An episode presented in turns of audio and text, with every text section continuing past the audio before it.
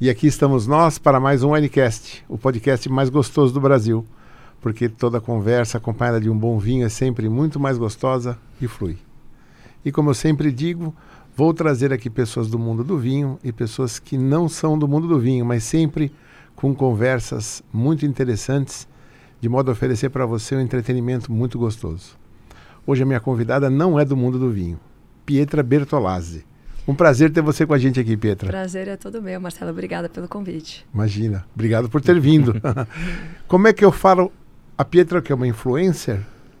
Esse nome é tão, né, tão meio bobo, influencer. eu não sei, até pouco tempo atrás eu era é, uma funcionária pública exonerada e mãe solteira, né? Acho que hoje eu tenho falado aí sobre alguns assuntos. Eu, eu, né, eu fiz meu curso também, o Doutrina Zero. Então, gente, acho que a gente pode falar autora do curso Doutrina Zero. Pronto. Autora do curso Doutrina Zero e vocês vão entender um pouquinho mais tudo que gira em torno da Pietra. E para variar, o Vini. Bem-vindo mais uma vez, Vini. Obrigado, Marcelo. Bem-vinda, Pietra. Bom, ótimo vinho, boa comida, assuntos aqui relevantes, algumas polêmicas, expectativa de um grande programa. É isso aí. Então vamos lá, vamos começar? Roda a vinheta.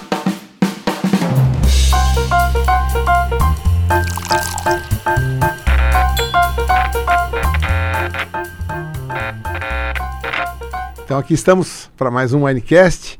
Mais uma vez, seja bem-vinda, Pietra. Obrigada. E temos assuntos aqui delicados para tratar, né? Sempre. Se não for delicado, nem me chama. Pietra é famosa aí pelos cancelamentos, né? Inclusive o seu perfil agora é Pietra Derrubada. eu tenho até um amigo nordestino que falou: Poxa, aqui no Nordeste derrubada é mulher caída, é mulher feia. Tem lá Pietra Bertolazzi derrubada. Quando você vai ver, tem uma foto tua. Mas enfim, eu coloquei derrubada porque meio que acabaram os nomes. Era Pietra Bertolazzi, aí usei o Pietra Bertolazzi 2 também, que nem, nem deu tempo de divulgar, já caiu também. Aí Pietra Bertolazzi BR. Aí eu falei, bom, Pietra Bertolazzi 3, eu coloquei derrubada para as pessoas entenderem que eu, é o meu novo perfil, mas já já eu troco de novo. Mas o que aconteceu com os anteriores? Foram derrubados. Derrubados mesmo. Mas é assim, é, tomados, é, derrubados Não, por é, quê? A, a, primeira vez, Hackeados? O, o meu perfil oficial mesmo, que era verificado e tal, foi derrubado pela militância. Né? Então eu tinha a militância feminista, que me denunciava né, é, é, todos os dias por qualquer coisa. É, tinha a militância gaysista, a militância algumas militâncias religiosas, algumas militâncias, enfim, é, eu, eu, tinha muitos coletivos assim me odiando, né, por muito tempo. E então é, é, foi por excesso de, de denúncia mesmo. E aí caiu meu perfil. Eu recuperei uma vez. Uh, fiz o perfil Pietra Bertolazzi 2, aí ele caiu também na sequência, mas aí eu consegui recuperar esse primeiro. E aí, mas aí ele caiu de novo. Ele caiu de novo em outubro do ano passado, se não me engano. Aí eu fiz o Pietra Bertolazzi BR que foi hackeado no carnaval desse ano. E só que hackearam ele e deletaram. Então, é, tipo, não, não, sei, né? E aí eu tô agora com o Pietra Bertolazzi derrubada. O pessoal tem ódio mesmo, né? É, eles não gostam muito. É impressionante, né? tá eu, fico, eu fico assustado de ver como eles é, eu não tenho nem palavras, não sei nem como eu vou dizer, como eles babam, né, de ódio. É, é, babam vociferam, de ódio. né? É, é uma qualquer coisa opinião louca. que seja contrária deles, né? Aí tem o famigerado discurso de ódio, né? Então qualquer coisa que vai. Mas você faz parte do gabinete de ódio, não faz? Não tá é lá. o que dizem, né? É, é, o que o afegão médio diz. Não, não, é engraçado é. que eles, com todo esse ódio, criaram que um gabinete muito mais odioso, que não é nem um gabinete, já é uma não, cidade não, não. inteira eles, de ódio. Eles dizem, né, que o outro lado é que tem o gabinete do ódio. É, é, é, Não, e aí eles falam que a gente que é da é? teoria da conspiração, né? Então é eles inventaram louco. que existe um gabinete realmente financiado, sabe-se lá Deus por quem, né? Que realmente fica espalhando fake news e disseminando o discurso de ódio, né? Então. Mas tudo bem, deixa achar também. Mas né? vai ser legal o programa de hoje, porque estamos aqui um dia após a compra do Twitter, né? É verdade. Pelo Elon Musk. Já estamos vendo quanta coisa aí está saindo, né? Hoje foi um dia que eu percebi aí várias notícias. O Twitter lá tá, os ratos tá tudo correndo lá nos Estados Unidos, porque lá é lei, né? É liberdade de expressão é garantido pela lei. E você, se você fizer qualquer coisa aqui, aqui também, né, que não respeitam. Pois é. se você fizer co qualquer coisa que não permita a liberdade de expressão, você está incorrendo em crime. E eu estou vendo notícias hoje de pessoas que estão lá desesperada, apagando o código, aí tiveram até que baixar uma ordem, trava tudo aí, nada sobe. Mas, não entendi, mas por quê? Porque o Twitter estava todo desviado, né? Todo viciado. Não, mas você acha que de um dia para o outro é, houve toda essa mudança dentro da empresa mesmo, o Twitter? Porque, né, porque as pessoas contratam. Na verdade, quem derruba, quem fica lá militando pela, é, pelo tolimento da liberdade de expressão, fica, fica lá no escritório, né? Acho que não deu tempo do cara fazer toda essa. É, não, essa... Você, tem, você tem algoritmos viciados aí, né? Então, por exemplo, por exemplo, não sei como funciona. É que esse é um assunto que você entende muito bem, né? Que eu não entendo nada. Mas eu vou é que dar um exemplo. Vamos imaginar que eu crio um programa lá dentro do, do, do código, que eu crio um pedaço de código que eu falo, é, você vai dar alcance, você vai distribuir a notícia de acordo com um peso que eu vou, vou dizer. Eu, ser humano, Marcelo, Uhum. vou entrar no sistema e vou dizer. Então imagina que o sistema ele vai distribuir essa notícia, mas antes de distribuir, ele não vai distribuir normalmente de acordo com um algoritmo interno. Ele vai olhar para um peso. Eu fiz uma tabela de peso. Estou dando um exemplo de como eu, se quisesse é, manipular, como eu faria. Estou falando um exemplo bem simples. Então eu faria o seguinte: eu falaria o seguinte. Antes de você distribuir, você vai fazer uma conta e vai levar em conta o peso desta pessoa. Então eu pego peso 10 é normal. Você distribui normal. Peso 11, você distribui um pouquinho mais forte. Peso 12, distribui mais. Peso 20, distribui bem forte. Peso 9, você tira um pouco, desacelera. Peso 8, peso 7. Peso 1, não distribui quase nada, entendeu? Você vai segurar peso 1, sai para um, passa duas horas, mostra para o outro. Tá entendendo ou não? Se- Pouco, mas tô. mas tô... O que eu tô querendo dizer, aí eu faço uma tabela, eu vou falar assim, ó, que peso tem a Pietra? Ah, põe peso 2 na Pietra.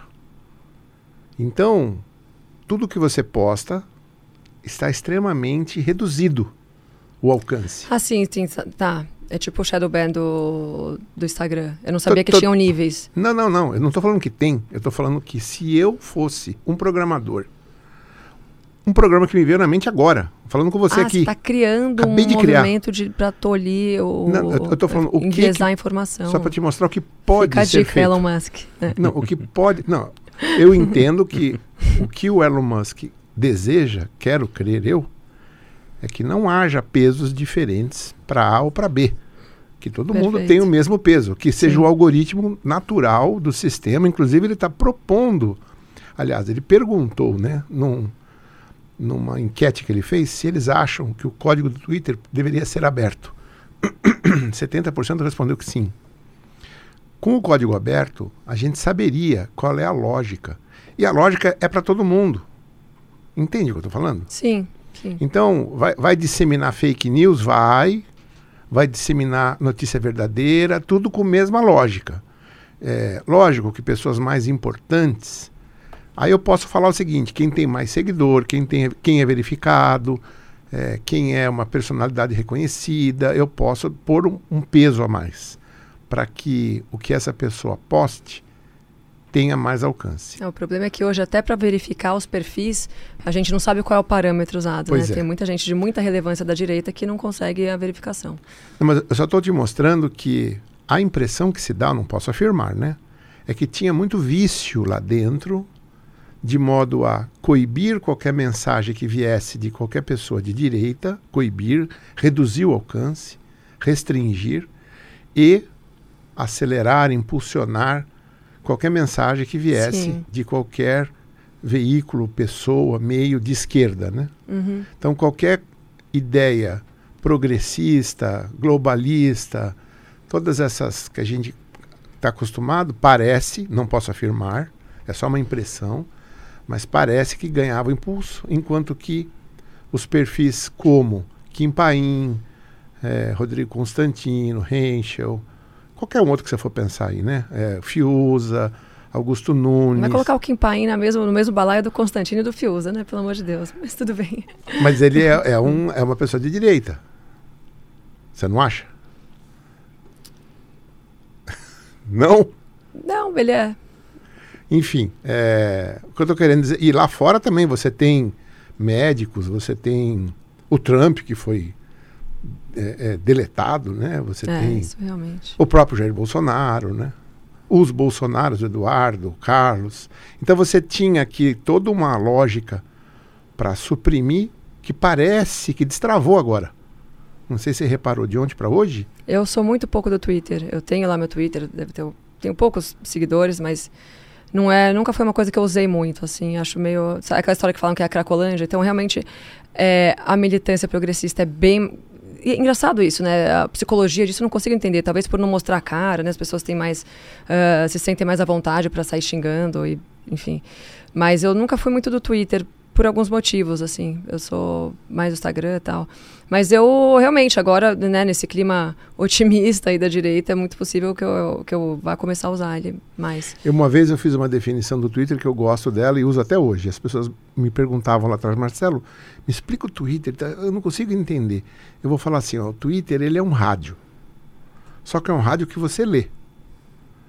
Então, no rádio você não ouve uma notícia, daqui a pouco ela foi embora, você não ouve de novo. Pode até ser que ela passe de novo num outro programa. Mas você está ouvindo aquele comentário, você está ouvindo um programa, você está ouvindo, aquilo está vindo. E acabou. Daqui a pouco é outro, daqui a pouco é outro, daqui a pouco é outro. É, então, mas é, é, O então, Twitter, esse é um excesso rádio. de informação rápida, eu acho de certa forma um pouco perigoso, né? Porque você acaba ficando muito na superfície da informação. E é isso que gera essas militâncias, esses cancelamentos, essa série de, ah, de massificação de ideias que eu, pelo menos, sou contra, né? Esses coletivismos. Mas não sei, realmente, usado de forma certa, é, dá pra gente colher bons frutos. O que eu tenho a impressão é que talvez o que, tá, o o que esteja acontecendo agora, né? Porque a compra acabou de ser realizada, é que Primeiro que eu me recuso a acreditar que deu- já deu tempo do Elon Musk chegar lá e mudar alguma coisa relacionada à, à Não, tecnologia. Eu não acho eu que acho que é chegou. mais. Sabe aquela história do Bolsonaro, de- nos primeiros meses de, de governo, que diminuiu assim drasticamente o, du- o número de invasões de terra? Né? Porque como ele era armamentista, endossava o cara que, que se defendesse, né? ele era contra o MST. Então, o número de, de invasões de terra nos primeiros meses diminuiu assim uma coisa absurda do governo Bolsonaro, no governo Bolso- no Bolsonaro. Me dá a impressão que está acontecendo um pouco isso. Então, assim, o pessoal da direita tá tão animado por o Elon Musk ter né, adquirido o, o Twitter que todo mundo começou a postar mais, a interagir mais e talvez tenha crescido aí o alcance da direita por isso. É, a impressão que deu, eu não posso afirmar, né? É que eles tiraram essas travas. Que eu estava te explicando agora, uma Sim, sugestão. Sim. Então falava, ih, caramba, daqui a pouco vão olhar o código, limpa isso aí. Sabe? Deu essa impressão. Posso estar O errado. próprio pessoal lá de dentro falou, Sim. isso, Jô. É, é daqui, a- daqui a pouco vão olhar o que nós estamos fazendo. Tira tudo isso aí que a gente fez, né? Toda essa Faz boicotada. Porque uf, Faz sentido. des- parece que abriu a porteira. Rodou até um videozinho do, do- Dizem, né, que é um vídeo do, escritor, do, do- do pessoal trabalhando dentro do escritório do Twitter, né? Há, uma, onde há certas dúvidas se é ou não, né? É, é, não dá pra saber Que nada, estava né? assim, né? É, é, Feliz da como- vida, assim. né? Isso, isso, isso. Eu vi esse vídeo, eu vi esse vídeo. É. Mas deixa eu falar, antes da gente entrar aqui nesses assuntos delicadíssimos aqui, né? Vamos abrir um vinho, Vini? Já tá aberto, Vamos, né? já tá aberto. O já Vini tá já abriu para respirar aqui. e é um vinho diferente, né, Vini? Conta pra nós aí. Exato. É mostrando aqui pra vocês, tá? Mostrando aqui pra Piedra também. Este vinho é da Tenuti Rubino, é o Outromé, e ele é elaborado com uma uva pouco conhecida aqui no Brasil que se chama Sussumaniello. A Sussumaniello é uma uva muito cultivada ali na Puglia, principalmente na região ali em Brindisi, que é de onde vem esse, esse vinho. E é uma uva que, assim como a Primitivo, tem como características fazer vinhos muito frutados, muito aromáticos, né? Alguns produtores deixam até algum açúcar residual é, nesses vinhos para que eles não fiquem tão encorpados, né? É uma região muito quente, então os vinhos têm potencial de ter um teor alcoólico muito elevado. Então alguns produtores até interrompem a fermentação um pouco antes para deixar um pequeno açúcar residual para deixar o vinho ainda mais arredondado, mais sedoso. E pelo que eu vejo é algo que está bem presente aqui nesse vinho, né? Nossa, bem diferente, hein? né? Um aroma aqui, uma fruta negra, né? a, uma a Pietra, pelo que eu sei, gosta de vinho. É, a gente comentou, né? Tem um gosto meio masculino pra vinho e bebidas no geral. Tô curioso pra saber É. o que, que você vai achar. Então, essa uva como se chama, Vini? Sussumaniello. Sussumaniello, nunca ouvi falar. É, é uma uva pouco cultivada, é, na, pouco cultivada na região de origem e poucos produtores trazem é, vinhos dessa uva aqui no Brasil. Tá? Poucas importadoras investem em vinhos dessa variedade. Tá? Então é muito interessante que nós temos esse vinho na vitrine da N-Wine. Né? Inclusive o parceiro que oferece esse vinho na vitrine da N-Wine oferece ele com um super desconto. É um vinho de quanto? Olha, esse é um vinho que ele vai custar aí mais ou menos uns 140 reais, mas o associado tem 35% de desconto. Uau. Ele vai sair na faixa de uns 100 reais. Então, é uma ótima oportunidade de você provar um grande vinho O que, que você achou, Pietra? de uma Alvarrara Bem com um ótimo preço. Muito bom. Gostou bom mesmo? Forte, Gostei né? mesmo. é. Saúde. Saúde. Saúde. Há um bom É winecast. um bom Winecast. mas ele é forte, mas você vê que ele não tem um tanino tão agressivo, né? Não, ele é super redondo. A acidez dele também é bem equilibrada, o teor alcoólico. Então é um, é um vinho muito elegante, né? Você curtiu mesmo, Pietra? Curti mesmo, uma delícia. Muito bom mesmo. Bom, Eu, não- acertamos. eu não sei tecer comentários mais elaborados sobre vinho, mas a gente faz isso em outra hora. Mas fica à vontade. Mas tá muito bom. Deixa eu te fazer uma pergunta. Antes da gente entrar aqui no nosso, nos pontos mais delicados, deixa eu conhecer um pouquinho a história da Pietra, nossos. a- a- é, quem nos assiste, também não sei o- como que eu falo. Não é teles, Telespectadores. não é Você, tele, dona né? de casa que me assiste desse É, sofá, né? sempre- Podcasters. Sempre me falta a palavra, preciso descobrir para usar ela toda vez. A Pietra já modelou, já Ah, trabalhou com rápido. moda, Uhum. já foi DJ. Conta um pouquinho rapidinho. Desse pupurri progressista que a gente viveu, né? Ahn, eu sim, me interessava por moda, como toda adolescente paulistana da minha geração. E, e aí, quando eu fiz 18 anos, eu resolvi. Eu tinha morado fora do, do Brasil, já morei na Nova Zelândia com 16. E eu voltei já não querendo voltar, eu queria morar fora de qualquer forma. Então eu falei pra minha mãe que eu queria morar fora, ela falou, hahaha, né? Então vai trabalhar se você quer. E aí eu fui trabalhar, eu virei modelo, né? Que era, o- era o que tinha na época. Então eu modelei com dos 18 aos 19, durou quase dois anos a minha modelagem. Que foi um período que, através né, do meu trabalho, eu fui morar eh, fora. Daí morei em Nova York, Milão, eh, morei em Madrid, Barcelona, enfim. Durante. Deu quase. É um ano e oito meses, um ano e dez meses. E aí eu voltei para o Brasil e aí resolvi fazer, fazer faculdade, então entrei na faculdade de moda. Me formei em moda, né, e tive ateliê, tive trabalhei como estilista de acessórios, de sapatos, né, na Arezzo, eh, na Alexandre Birman. Trabalhei com a Edel Rocha também, eh, tive marca própria. E aí eu também tinha esse viés meio baladeiro. Esse viés é ótimo. Eu era, bala- eu era super baladeira, essa que é a grande verdade.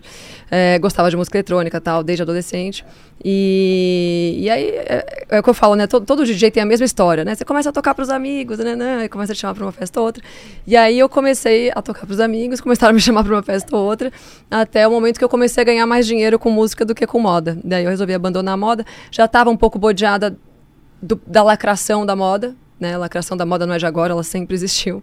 E, e aí eu migrei, né? Aí eu abandonei a moda por completo e comecei a me dedicar à minha carreira de DJ, se é que dá pra gente chamar de carreira, né? Porque era uma fanfarronice o que eu vivia, essa é a verdade. Não, não desrespeitando, nenhum, eh, eu tenho amigos DJs que eu amo de paixão, que são pessoas realmente muito talentosas, mas é que o lifestyle que eu particularmente vivia enquanto DJ era uma fanfarronice. Então, eu vivi isso durante quatro, durante uns quatro anos, até conhecer o pai da minha filha. Aí a gente foi morar junto, daí a gente resolveu engravidar, daí minha filha nasceu. E já era uma coisa que eu tinha meio que na minha cabeça desde sempre. Eu sempre eh, soube que a partir do momento que eu virasse mãe, eu ia largar a vida louca. né? Então eu e eu fi- e eu de fato fiz isso. né? Então desde o momento que eu descobri que eu estava grávida, eu já comecei a, a prospectar outras coisas para fazer na minha vida. E, e aí que o Felipe Sabará me chamou para trabalhar com ele no governo Dória. Isso, era, isso foi em 2018. Então o, o Dória ia assumir o governo em 2019. E o Felipe foi convidado para ser, pra ser o. É, ele era secretário lá do Fundo Social do, do Estado do Governo. E aí o Felipe me conhecia, a gente era amigo já há muitos anos, né? Eu trabalhei com ele, inclusive, na Arca, que é a associação, que é a ONG dele. É, já tinha também um histórico de trabalhos no, no terceiro setor. E aí o Felipe, por esse meu trabalho, me chamou, e, e sabendo também que eu queria né, é, trabalhar em outra coisa, em alguma coisa nesse sentido, me chamou para compor o time dele lá de a, a diretoria do Fundo Social do, do Estado do Governo. E aí eu fui, foi uma época muito legal da minha vida. Trabalhei lá com o, com o Dória até ah, até que o Bolso Dória não, não, não fosse mais interessante para ele. então, é, é, enfim, e foi isso. E aí, desde que eu saí do governo, né, que eu fui exonerada em no ano retrasado. Aí desde então eu virei uma dona de casa que fala mal de feminista na internet, entendeu? Foi meio que isso. Pois é, você tem esse, esse seu lado antifeminismo, né? É. Aí eu queria compreender um pouquinho melhor tudo isso. E eu acho que antes, se você pudesse dar pra gente aqui uma pequena aula de como nasceu o feminismo, o que é o feminismo, talvez depois fique mais fácil a gente entender por que, que você o ataca. Tá. O que, que você acha? Pode ser? Claro, lógico. Bora. É, bom, o feminismo é a pauta progressista mais perigosa que a gente já teve. Assim, isso é uma coisa que eu sempre falo e, e acontece porque ele atinge direto a nossa a, a base da estrutura da família, né? E eu considero a família como a base do- da, da nossa teia social. né? Então, a partir do momento que você fala para a mulher que ela tem que se masculinizar e você, automaticamente feminiliza o homem e ao equiparar é, os dois sexos, né? Você está também equiparando as funções, equiparando os sentimentos, a forma como você age, né? enquanto é, membro da sociedade, e isso gera um caos, né? Porque a gente é feito biologicamente para ser complementar. Estou falando da, via- da- da- da visão biológica, tá? Mas se a gente for para a metafísica, para para a espiritualidade, é, isso se agrava ainda mais. É, mas falando da biologia, nós somos complementares, certo? Homens e mulheres não vivem um sem os outros, um sem o outro, e a gente não, né, a gente não dá continuidade à humanidade também sem essa complementariedade. Então, quando você ataca isso, quando você está falando de feminismo, você está falando do ataque a essa instituição, da complementariedade do casal, do casamento, logo da família. É, então, ele é extremamente perigoso e dele vem vários tentáculos. Aí vem a agenda hum, todo tipo de agenda progressista acaba saindo do feminismo, né? Então, é, até, inclusive, a agenda que a gente falou outro dia, a agenda do uh, ambientalista também tem a ver, a agenda do, da ideologia de gênero, principalmente. Todo, tudo, tudo que aconteceu de desgraça é, no, no, quando a gente fala sobre progressismo veio principalmente do, do feminismo. Então, é por isso que eu luto contra ele. Tá? Agora, de onde ele veio, é, a gente tem, há, há uma discordância é, tanto entre feministas quanto entre antifeministas também, né? Algumas consideram que as feministas, é, as primeiras feministas possam ter surgido é, no século XIV, no século XV, mas eu, eu tendo a ser um pouco purista nesse aspecto. Então, eu considero que o, movimento feminista surgiu quando ele começou a usar esse nome, né, o feminismo. O feminismo, na verdade, no começo do século passado, era usado para designar homens que tivessem com tuberculose, né, porque a voz ficava mais fina e tal. Então ele era, feminismo era era uma das características do cara que estava com tuberculose.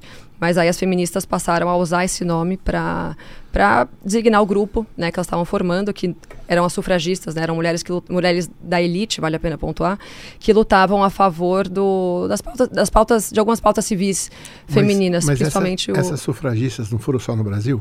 Não, foi, um, um, foi um, na verdade começou fora, tanto que ele tardou é, a chegar no Brasil, porque era uma época que a gente não tinha tanto acesso a, né, a gente tinha jornal e olha lá, né? Foi antes de. Getúlio isso, né? Bem antes. É, o, o, as primeiras reuniões sufragistas que a gente tem registro aconteceram em 1848 Nossa. em Seneca Falls, nos Estados Unidos, Ah, né, tá, dentro inclusive fora. de uma igreja é, protestante wesleyana, onde duas mulheres começaram a se reunir para falar sobre direitos ao voto feminino. Então, essas reuniões começaram a acontecer lá. E, e houve uma situação muito inesperada né, por parte dessas mulheres, que foi é, a seguinte: elas fizeram a convenção de Seneca Falls, e aí, quando elas pediram para as mulheres da igreja e de fora da igreja também é, votarem a favor do a, a favor do, do, do voto do direito ao voto feminino a grande maioria ali dessas mulheres vota, votaram contra elas não queriam votar isso tem uma explicação meio óbvia né porque primeiro era uma época em que se valorizava muito o casamento enquanto unidade espiritu espiritual acima de tudo então o homem ele era um representante dos valores daquela família então não fazia sentido a mulher ficar lutando para ela votar porque é, né vamos lembrar não, o, o divórcio não era banalizado aliás o divórcio praticamente não existia, né? As pessoas se separavam quando acontecia alguma coisa muito grave, quando o homem espancava a mulher, quando o homem... Né? Vamos também lembrar que era uma fase em que o mundo era um pouco mais cristão, né? aliás, bem mais cristão do que ele é hoje, então as pessoas levavam é, os preceitos cristãos muito a sério. Então, não existia essa quantidade de violência que se fala que, que existia, né? Pelo contrário, hoje a gente vive muito mais isso do que naquela época. Então, mas enfim, voltando basicamente, a instituição da família era algo que era levado muito a sério e que era era meio que indestrutível, né? É, é indestrutível. Né? Então, essas mulheres se sentiam representadas pelos seus maridos. Né? Ele representava o, você tinha a dona da casa e o chefe da casa, né? o chefe da família. Então, ele representava o voto que era discutido ali, debatido entre a própria família. Então, é, fazia, fazia total sentido que só o homem votasse. E então as mulheres não queriam votar também por um outro motivo, porque os direitos civis normalmente estão atrelados a deveres civis. E quando você fala de deveres civis, quais eram os deveres naquela época? Na verdade, são até hoje. Né? O, alistamento, o alistamento ao exército. E vamos lembrar que quando a gente fala do século XIX, a gente está falando de uma época do mundo em que a gente tinha guerras acontecendo o tempo todo. E então você tinha homens indo para a guerra, perdendo as vidas, né? Então as mulheres falavam, bom, se eu vou se eu quero direito ao voto, significa também que eu vou ter algumas obrigações. E eu não quero a obrigação de ter que colocar minha vida em risco numa guerra, né? Porque quem que vai cuidar dos meus filhos? Quem que vai né, fazer o, o, que eu vou fazer enquanto o, o meu marido, enquanto eu estiver na guerra? Então, esses eram, eram dois motivos. Então, isso faz todo sentido. Um, então, né, então esse movimento começou ali, né, com essas sufragistas, demorou a vingar, demorou décadas a, a, começar a tomar força. E a grande verdade é que ele nunca tomou tanta força, né? Assim, no Brasil, pelo menos, a gente tem os registros que a gente, os registros que a gente tem de, de passeatas de sufragistas, né? Que você já deve ter visto essas fotos é, em branco e preto dessas mulheres de saia longa, né? Com cartaz na, sei lá onde, aqui em São Paulo, enfim. Mas essas manifestações não, não tinham mais do que 100 mulheres, entendeu? Então era um movimento de mulheres, no Brasil, né? De mulheres da elite que tinham a oportunidade de viajar, então elas iam para a Europa, iam para Paris, iam para Nova York, que tinha já um movimento socialista muito forte, é, feminino. É, elas iam para Paris, para Londres, onde estava acontecendo também esses movimentos sufragistas. Inclusive, em Londres, né, na Inglaterra, o movimento sufragista era extremamente agressivo, né? Então você tem é, documentado que elas explodiram pelo menos 41 edifícios, né? Patrimônios públicos, porque elas eram é, é, eram uma elas eram revolucionárias, mulheres marxistas revolucionárias, né? Isso na Inglaterra. Paris tinha um pouco esse viés também, né? É, e aí quando as brasileiras trouxeram isso para o Brasil foi, é, é, foi o que eu disse, né? Foram mulheres de elite que tinham acesso a essas informações, acesso a essas viagens e falaram, ah, legal, então vamos levar isso para o Brasil porque está na moda lá fora, né? Está se usando muito no exterior, então vamos fazer a mesma coisa no Brasil. Mas isso demorou para chegar aqui, então isso começou na, em 1848 nessas reuniões em Seneca Falls que eu comentei e veio esses, o movimento sufragista começou no Brasil aí só 50 anos depois, né? Então você vê a demora para para que a gente tenha aderido a isso. E mesmo assim a adesão foi muito pouca, muito, muito baixa. Só que desde sempre as feministas foram muito barulhentas. Né? Então é, elas sempre fizeram muita algazarra, né? de forma que, que essas manifestações fossem parar nos jornais, na boca do povo, no, né? nos, nos livros e tal. Então a gente pensa que foi uma coisa grandiosa, mas na verdade foi tipo peanuts. E então essas mulheres lutavam pelo sufrágio e elas nunca conseguiram nada através disso, né? Porque quem quem, isso a gente chama de primeira onda. Tá? Ah, então, eu estava falando sobre, sobre como começou o movimento, né? Então, estou considerando que ele tenha começado com as sufragistas é, a favor do voto feminino, né? Que, que foi quando ele passou a ser chamado de feminismo. Mas antes disso, algumas pessoas consideram que a Mary Wollstonecraft, a Olympe de Gouges, por exemplo, na Revolução Francesa, já foram feministas. Então, a, algumas pessoas chamam essas mulheres de proto-feministas, né? Que foram mulheres que escreveram, né? Que deixaram alguns registros e, e tiveram atitudes que um, embasaram cientificamente, politicamente, a as atitudes das feministas que vieram ali na primeira onda, quase é, mais de um século depois. Um, então, a gente fala da primeira onda, né? Então, é, a primeira conquista que elas arrogam para si foi o direito ao voto né, feminino. O que, o que é uma completa você, loucura. Você é contra ou a favor disso? Eu, eu, eu não sou nem contra o presidencialismo para a gente ter voto, essa é a grande verdade, mas vamos falar do, da questão. É, mas, mas talvez não seja bom a gente entrar nessa, nessa, nessa questão. É, eu tenho um pé na monarquia, assim. Ou talvez no narcocapitalismo, né? Isso aí, enfim. É, mas a questão é que as feministas. É, elas não querem só o direito ao voto, né? mas né? Porque, eu entendo, eu entendo o que você fala. E vou te dizer até que de uma certa forma eu concordo. Mas, no entanto, se nós estamos numa democracia, e esse é o regime. Nós não estamos numa monarquia, Sim. nem num anarcapitalismo. Então, o voto é necessário. Uhum. Você gosta que as mulheres votam? Votem. Na estrutura em que a gente se encontra, sim, ele faz. Não vamos falar em gostar e não gostar, porque é muito forte okay. gostar. Sim, ele faz sentido. O voto feminino faz todo sentido na atual conjuntura social e civil em que a gente está, né? Agora, se eu preferia que a gente voltasse aos padrões é, sociais, onde a família era extremamente valorizada, onde a mulher não precisasse se emancipar e se descolar da ideia do casamento, sim, eu preferia. Como é isso? Eu não estou entendendo. Lembra que eu falei antes que ela, que, a, que ela fosse mais dona de casa? É isso? Também. Ser dona de casa é uma das coisas que, que era mais comum na, na época, né, que a gente está falando. E, sim, o que eu estava falando é que no século XIX a, a instituição da família era algo muito valorizado e muito forte. Era, como eu falei. Mas a, a mulher tinha um papel muito de olhar para o lar. Sim. Essa, essa, estrutura que hoje você, se pudesse falar assim, escolhe a estrutura que vai funcionar agora, plim. Você pediria para voltar a essa é, estrutura? Ela, ela instintivamente era induzida a, a, a a, a, se voltar para os afazeres do lar, né? Mas a verdade é que as mulheres sempre trabalhavam, né? Todas as professoras, desde Não, não, em casa, em casa também tem muito trabalho. Nem todo mundo tem empregado. Sim, sim, sim, é verdade. Sim, claro. É, mas o, o, que eu estou falando é que assim, não é que alguém obrigava as mulheres a ficar em casa, elas queriam, porque era natural, era meio intrínseco. Né? É, até, até, hoje ainda é, né? Tipo, as mães hoje para sair de casa, você vê que elas sofrem, elas sentem culpa por não estar perto dos filhos. Isso não é uma imposição da sociedade patriarcal opressora. Isso é uma, uma questão intrínseca da biologia feminina, da espiritualidade, de tudo. Então a mulher é natural, o instinto materno te fala que você tem que estar perto do teu filho, perto da tua casa. É o que eu falei da complementariedade de papéis. Então, enquanto você tem um homem saindo de casa para trazer, né, vamos falar, a caça é, vamos dizer, o, o, dinheiro, o salário, né, que vai sustentar aquela, financeiramente aquela família, você tem a mulher olhando, tendo um outro papel igualmente importante, só que olhando aí para as questões que dizem respeito a, aos cuidados da casa, dos filhos, da educação e tal, né? É aquela história de que a mulher transforma a casa num lar. Né? Uma vez, é, não me lembro de uma conversa, esse assunto nasceu e a impressão que, me que eu tive dessa conversa, do final, é que como o mundo hoje tem muitos serviços Naquela época o mundo era muito industrial, né? Então não tinha quase serviços para a mulher, exceto de professora, não é alguma coisa costureira, uhum. que dava, que, que, que, que, é mais condizente com a estrutura Sim, biológica feminina. Mas hoje nós temos serviços, então uma advogada, uhum. meio exato. que não tem muita diferença se é homem ou mulher. Um dentista, de repente uma pedi pediatra, um médico, e você começa a abrir um monte, né, de prof... psicóloga, Psic... moda, né, não existia o ramo da moda, enfim, a gente tem, mas mesmo assim, mesmo nas profissões masculinas que não existi, não exigiam é, esforço físico, a gente já tinha é, a participação das mulheres que que assim o desejassem. Então, a, é, a própria Débora, né, uma, uma, uma personagem fi, é, bíblica, ela era juíza lá no Antigo Testamento. Então, a gente sempre teve mulheres que, quando queriam, se predispunham a a, praticar essas, essas profissões, quando não, não exigiam esforço físico. Então, realmente, ah, as mulheres eram.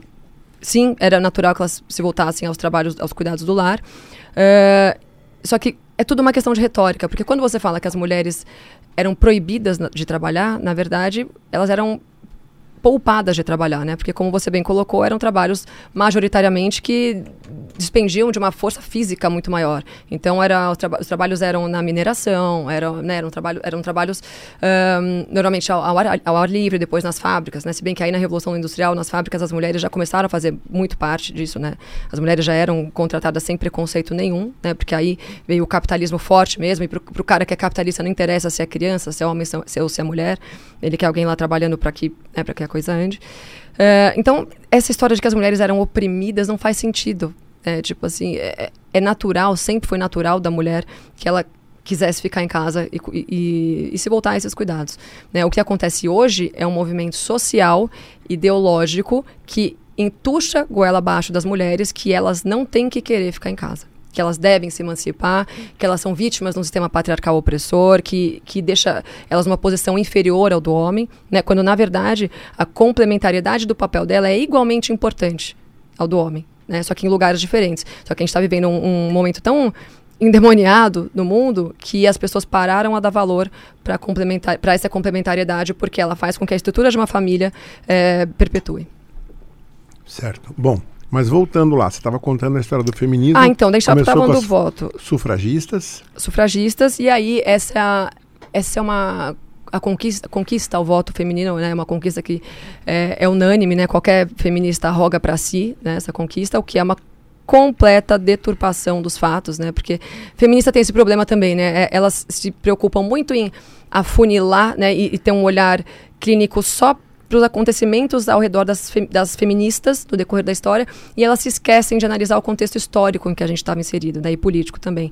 Então, quando o Getúlio concedeu o, o voto feminino, uh, isso foi em 90 e, perdão, em 1932, ele não estava nem aí para as mulheres. Ele não estava preocupado se a mulher tava, se tinha cinco mulheres gritando na Paulista, se tinham dez, se cem mulheres estavam fazendo top. Ele não estava nem aí. Ele tanto que depois ele instaurou uma ditadura em 34, né, que foi a maior ditadura que a gente já viveu no país. Então, pra, foi um ato extremamente populista que ele teve na época, e não foi só em relação às mulheres, né? Ele liberou voto para uma série de outras pessoas que não podiam, tipo, homens em determinada situação que não podiam votar, antes passaram a poder votar também, junto com, esse, com essa nova lei lá de 32.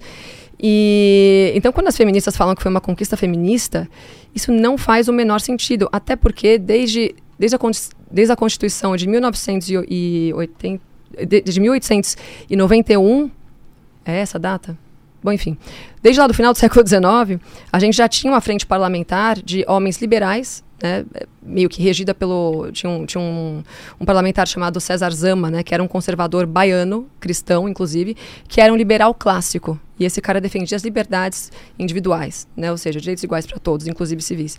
Então, ele puxou uma frente liberal no parlamento para defender o sufrágio universal. Não era o voto feminino, era o sufrágio para todos. Né? Então, esse cara, é, muita gente considera que ele foi o responsável pelo, pela concessão do voto das mulheres, mas a verdade é que o Getúlio só fez isso num ato extremamente populista e que no final não mudou nada na vida das mulheres, porque depois de dois anos que, que ele concedeu o, o, direito ao voto de todo mundo, não fazia mais sentido você ter esse direito ao voto porque você não votava, né? Porque a gente estava vivendo numa ditadura, então era indiferente se as mulheres tinham esse direito ao voto ou não, você entende? Então elas, elas usam uma parte, né, elas sempre usam, é, elas apontam, elas partem de um fato, né? E, e elas, elas distorcem de certa forma esse fato para embasar essas retóricas falaciosas das conquistas feministas. Então, é, isso estamos falando da primeira onda. Tá, porque teve outras pautas aí que elas defenderam, né? É, então, é, então né, considerando que o feminismo começou aí, uh, então a gente teve essa primeira onda, o pessoal ficou um pouco quieto depois disso. Pera, só mais uma pergunta. No Brasil, você falou que o Getúlio concedeu o direito de voto à mulher. Em outros países também isso foi uma conquista ou não? Uh, então, olha que engraçado, né? Isso, na verdade, o direito ao voto foi uma consequência, como eu disse, de atividades, de, de, uma situação econômica, política e social em que os países estavam vivendo. Então, você pega a França, que era, que foi onde o movimento sufragista foi o mais uh, intenso e aderiu e teve ma a maior adesão de mulheres, a França foi o último país do, do, do, Ocidente a conceder o voto das mulheres, que se deu, se não me engano, em 1940 alguma coisa. Então foi o último país. Então para você ver como essa movimentação histérica de mulheres não resulta em nada, porque se você tem um chefe de governo que está lá, é, é, por que, que você acha naquela época ainda que ele vai dar ouvidos para um, uma para uma passeata de mulheres que estão ali gritando, implorando por algum direito. Eles não estão nem aí. Isso sempre aconteceu em consequência, em decorrência de uma série de fatores. Assim como todas as outras conquistas civis ou políticas que as, que as feministas arrogam para elas. Né? Então, a Nova Zelândia, para você ter ideia, foi o primeiro país a conceder o voto feminino. Então, onde o movimento feminista era quase inexistente. Então, o, o, o ponto é é, se faz sentido o, o voto feminino existir nos dias de hoje, ou desde aquela época, faz. Agora, se ele foi uma conquista feminista, é claro que não. Foi uma consequência de uma situação em que a gente estava vivendo. Então, Entendido. esse foi o movimento feminista da primeira onda. Na segunda onda já vem a Simone de Beauvoir, que era literalmente o capeta na Terra, né? Lá no final da década de 40, ela começa a falar sobre uh, o que ela chama de é, na verdade, é, ela era uma primeiro que assim, vamos, vamos dar um parâmetro antes, assim, a, a Simone de Beauvoir era a mulher, amante, sei lá, de, do Jean-Paul Sartre, e os dois formavam um casal uh, pedófilo, né, eles abusavam de meninas em, situação de vulnerabilidade, inclusive em eh, refugiadas de guerra tal. A gente tem esses relatos, a gente tem uma biografia, inclusive, de uma mulher que chama Bianca Lamblin, que foi uma das vítimas da, da Simone de Beauvoir. Então, eles eram um casal intelectual, revolucionário, né, na, na França. E, e, faziam parte da elite intelectual e tal. Então, eles ficaram muito famosos, né, de certa forma, naquela época. E a Simone começou a embasada nas retóricas marxistas soviéticas, né? Ah, porque teve isso paralelo à primeira onda feminista, né? Onde a gente teve o sufrágio, a gente teve também Alexandra Kollontai e outras feministas marxistas trabalhando ali na União Soviética. Né? E por que, que o feminismo fazia sentido para os soviéticos? Porque você tira a mulher de casa, você padroniza todos os papéis, né? De novo, a gente tira a hierarquia homem-mulher, então a mulher passa a ser independente do marido, mas a depender do Estado. Então, o, o marxismo feminista soviético surgiu dessa forma. Né? Então, foi uma época também na União Soviética onde Lenin começou a implementar é, milhares de creches pela Rússia, porque ele falava é, não, as mulheres precisam se emancipar. É claro que assim, o discurso é sempre muito lindo, né? Então, Lenin ele não falava, eu quero que você dependa de mim. Ele falava, não, você tem que se emancipar. Você aí vem um discurso uh, marxista cultural, né? Assim, você tem que, é, você é mais, muito mais do que isso, né? Você tem que trabalhar. Você também pode, né? Por que, que você acha que você não pode trabalhar só teu marido? Então, as mulheres começaram, é, começou a rolar esse, esse brainwash né, nas mulheres e através de precursoras marxistas feministas soviéticas e as mulheres começaram a buscar isso. Então, é, elas começaram a trabalhar fora, elas não tinham com quem deixar os filhos, e aí rolou toda essa movimentação de uh, disseminação das creches, né, porque os filhos precisavam estar num lugar que meio que matava dois coelhos numa cada, uma, uma cajadada só, né, porque ao mesmo tempo que você dava oportunidade das mulheres saírem para trabalhar, quando a criança estava na creche, você também começava a construir na cabeça da criança é, a disciplina soviética, né, a questão de que ela ia precisar respeitar o Estado, né, muito mais, inclusive, do que até a própria família dela. Então, esses dois movimentos, né, o do sufrágio no Ocidente e o, a movimentação soviética, foi o que deu, embasou mais para frente as retóricas da Simone de Beauvoir. No caso da Simone de Beauvoir, foi muito mais a, o marxismo soviético, né, porque ela era uma marxista. Aliás, todas as, maior, to, todas as maiorias é maravilhoso. Uh, todas as mulheres do, da, da, da, segunda onda feminista eram marxistas. Né? E isso também mostra pra gente que é impossível você ser uma feminista de, de direita, embora, embora a gente discutisse muito por aí. Mas então Simone de Beauvoir vem, né, muito, ela era uma intelectual da elite esquerdista francesa, e ela começa a escrever livros né, para falar sobre emancipação da mulher, sobre independência, sobre, libera sobre liberdade sexual. E, e ela ataca o cristianismo, ela ataca o matrimônio, ela ataca, ela ataca tudo que a gente tem de mais sublime né, numa sociedade. Então ela começa a fazer muito sucesso, né? É, ela e o Sartre eram tipo o hype de Paris nessa época. Então ela, depois da Simone, começam a surgir discípulas dela, inclusive nos Estados Unidos que vão, que, que vão não só endossar as teorias é, marxistas feministas dela, co, de, como vão também começar a criar outras teorias, né? E daí é, se puxa a teoria da ideologia de gênero, né? Porque a Simone fala que você não nasce mulher, mas sim você torna-se mulher. Porque, na verdade, segundo ela, a gente está é, imersa num contexto social opressor que obriga a mulher a ser mulher, a ser dona de casa, a, ser, a gostar de rosa, sei lá, todas essas, essas questões é, sexistas que dizem respeito ao universo feminino. Mas aí vem essas outras feministas e puxam mais a corda. Elas vão e falam que a mulher, aliás, que nem um ser humano nasce homem ou mulher, ele torna-se homem ou mulher de acordo com o contexto social, né? não só as mulheres. E aí você tem, enfim, uma série de feministas embasando essas retóricas. E, e, e aí começa a, isso a ser disseminado pelo mundo todo. Né? Então você vai ter também feministas muito fortes né, nos Estados Unidos, através do movimento é, é, socialista também. E, e aí, a principal pauta delas, né, a principal inicial, era a liberdade sexual. Né? Então, isso também veio paralelo ao, à invenção da pílula anticoncepcional. Uh, veio também paralelo ao movimento, na verdade antes, né, é, ao movimento hippie. Então, precedeu essa história da liberdade, da libertinagem, né, precedeu o movimento hippie também. É, liberdade total, né, vieram as drogas, a maconha e tal, né.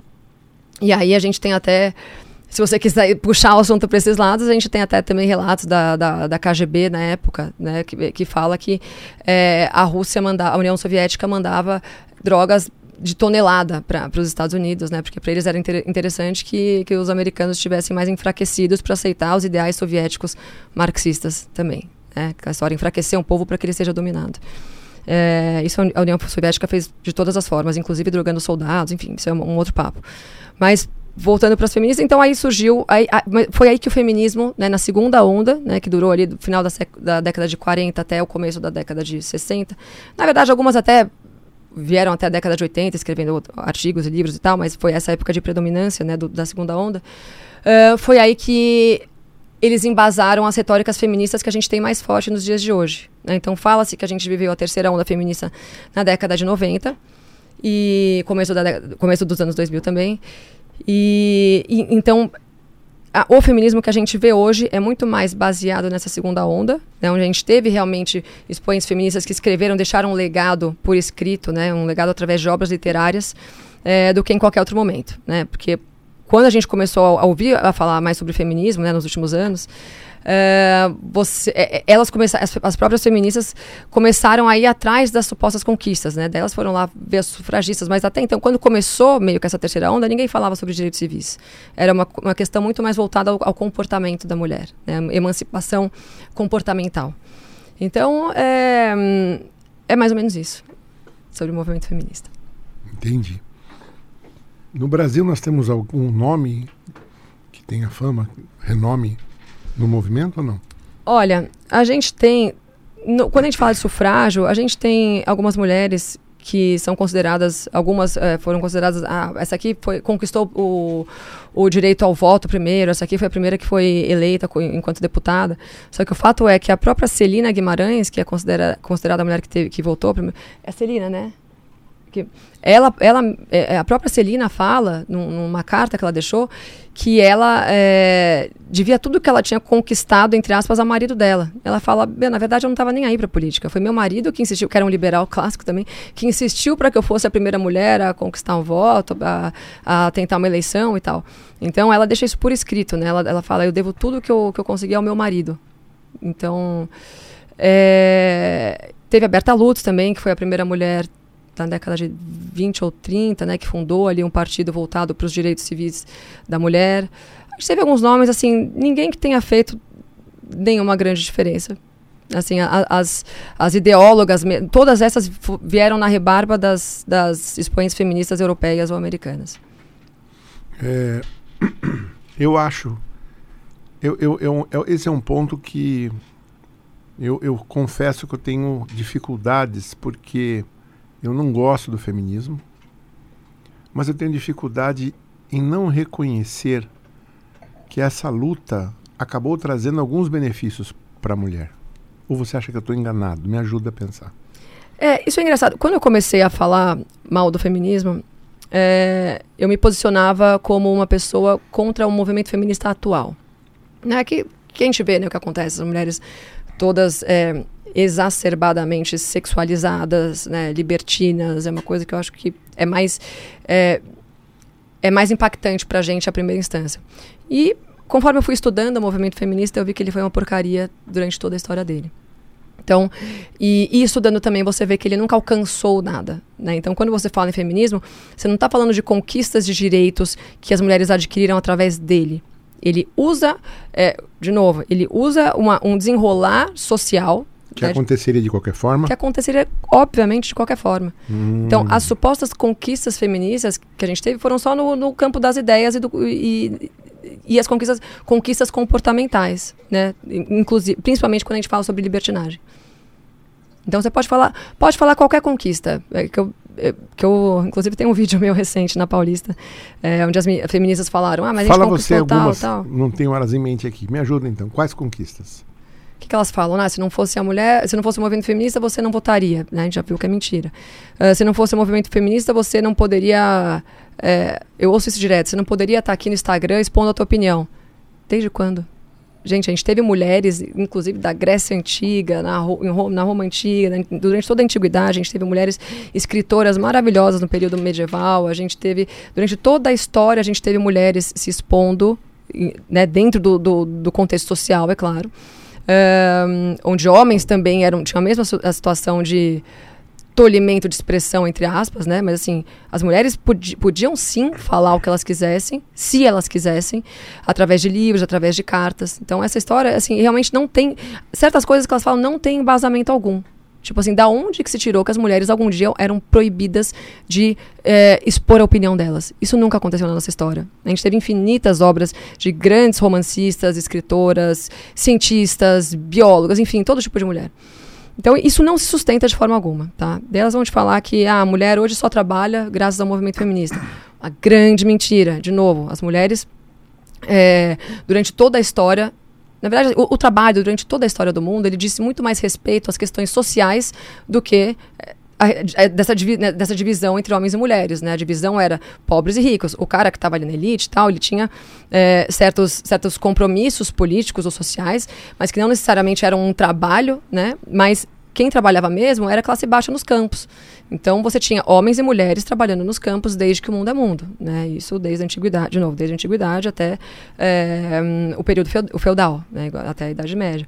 Uh, e depois também, né? Depois, pouco depois veio a Revolução Industrial, aí você tinha de novo os trabalhos que é, é, de minerador, você tinha. Perdão, minerador era, era até antes, mas enfim, a, a, Revolução Industrial trouxe uma série de, de, empregos, de tipos de trabalho também, que abrangiam mais as mulheres, só que elas começaram a trabalhar por pura necessidade. Então elas vinham dos, elas vinham dos campos para conseguir empregos dentro das, das, das fábricas. É, algumas indústrias elas eram por exemplo, uma tecelagem tem vários cargos ali que dá para uma mulher tocar. Mas, por exemplo, uma montadora de automóveis quase não tem nenhum. Exato. A maior parte é muito forte, braçal, Exato. quase insalubre.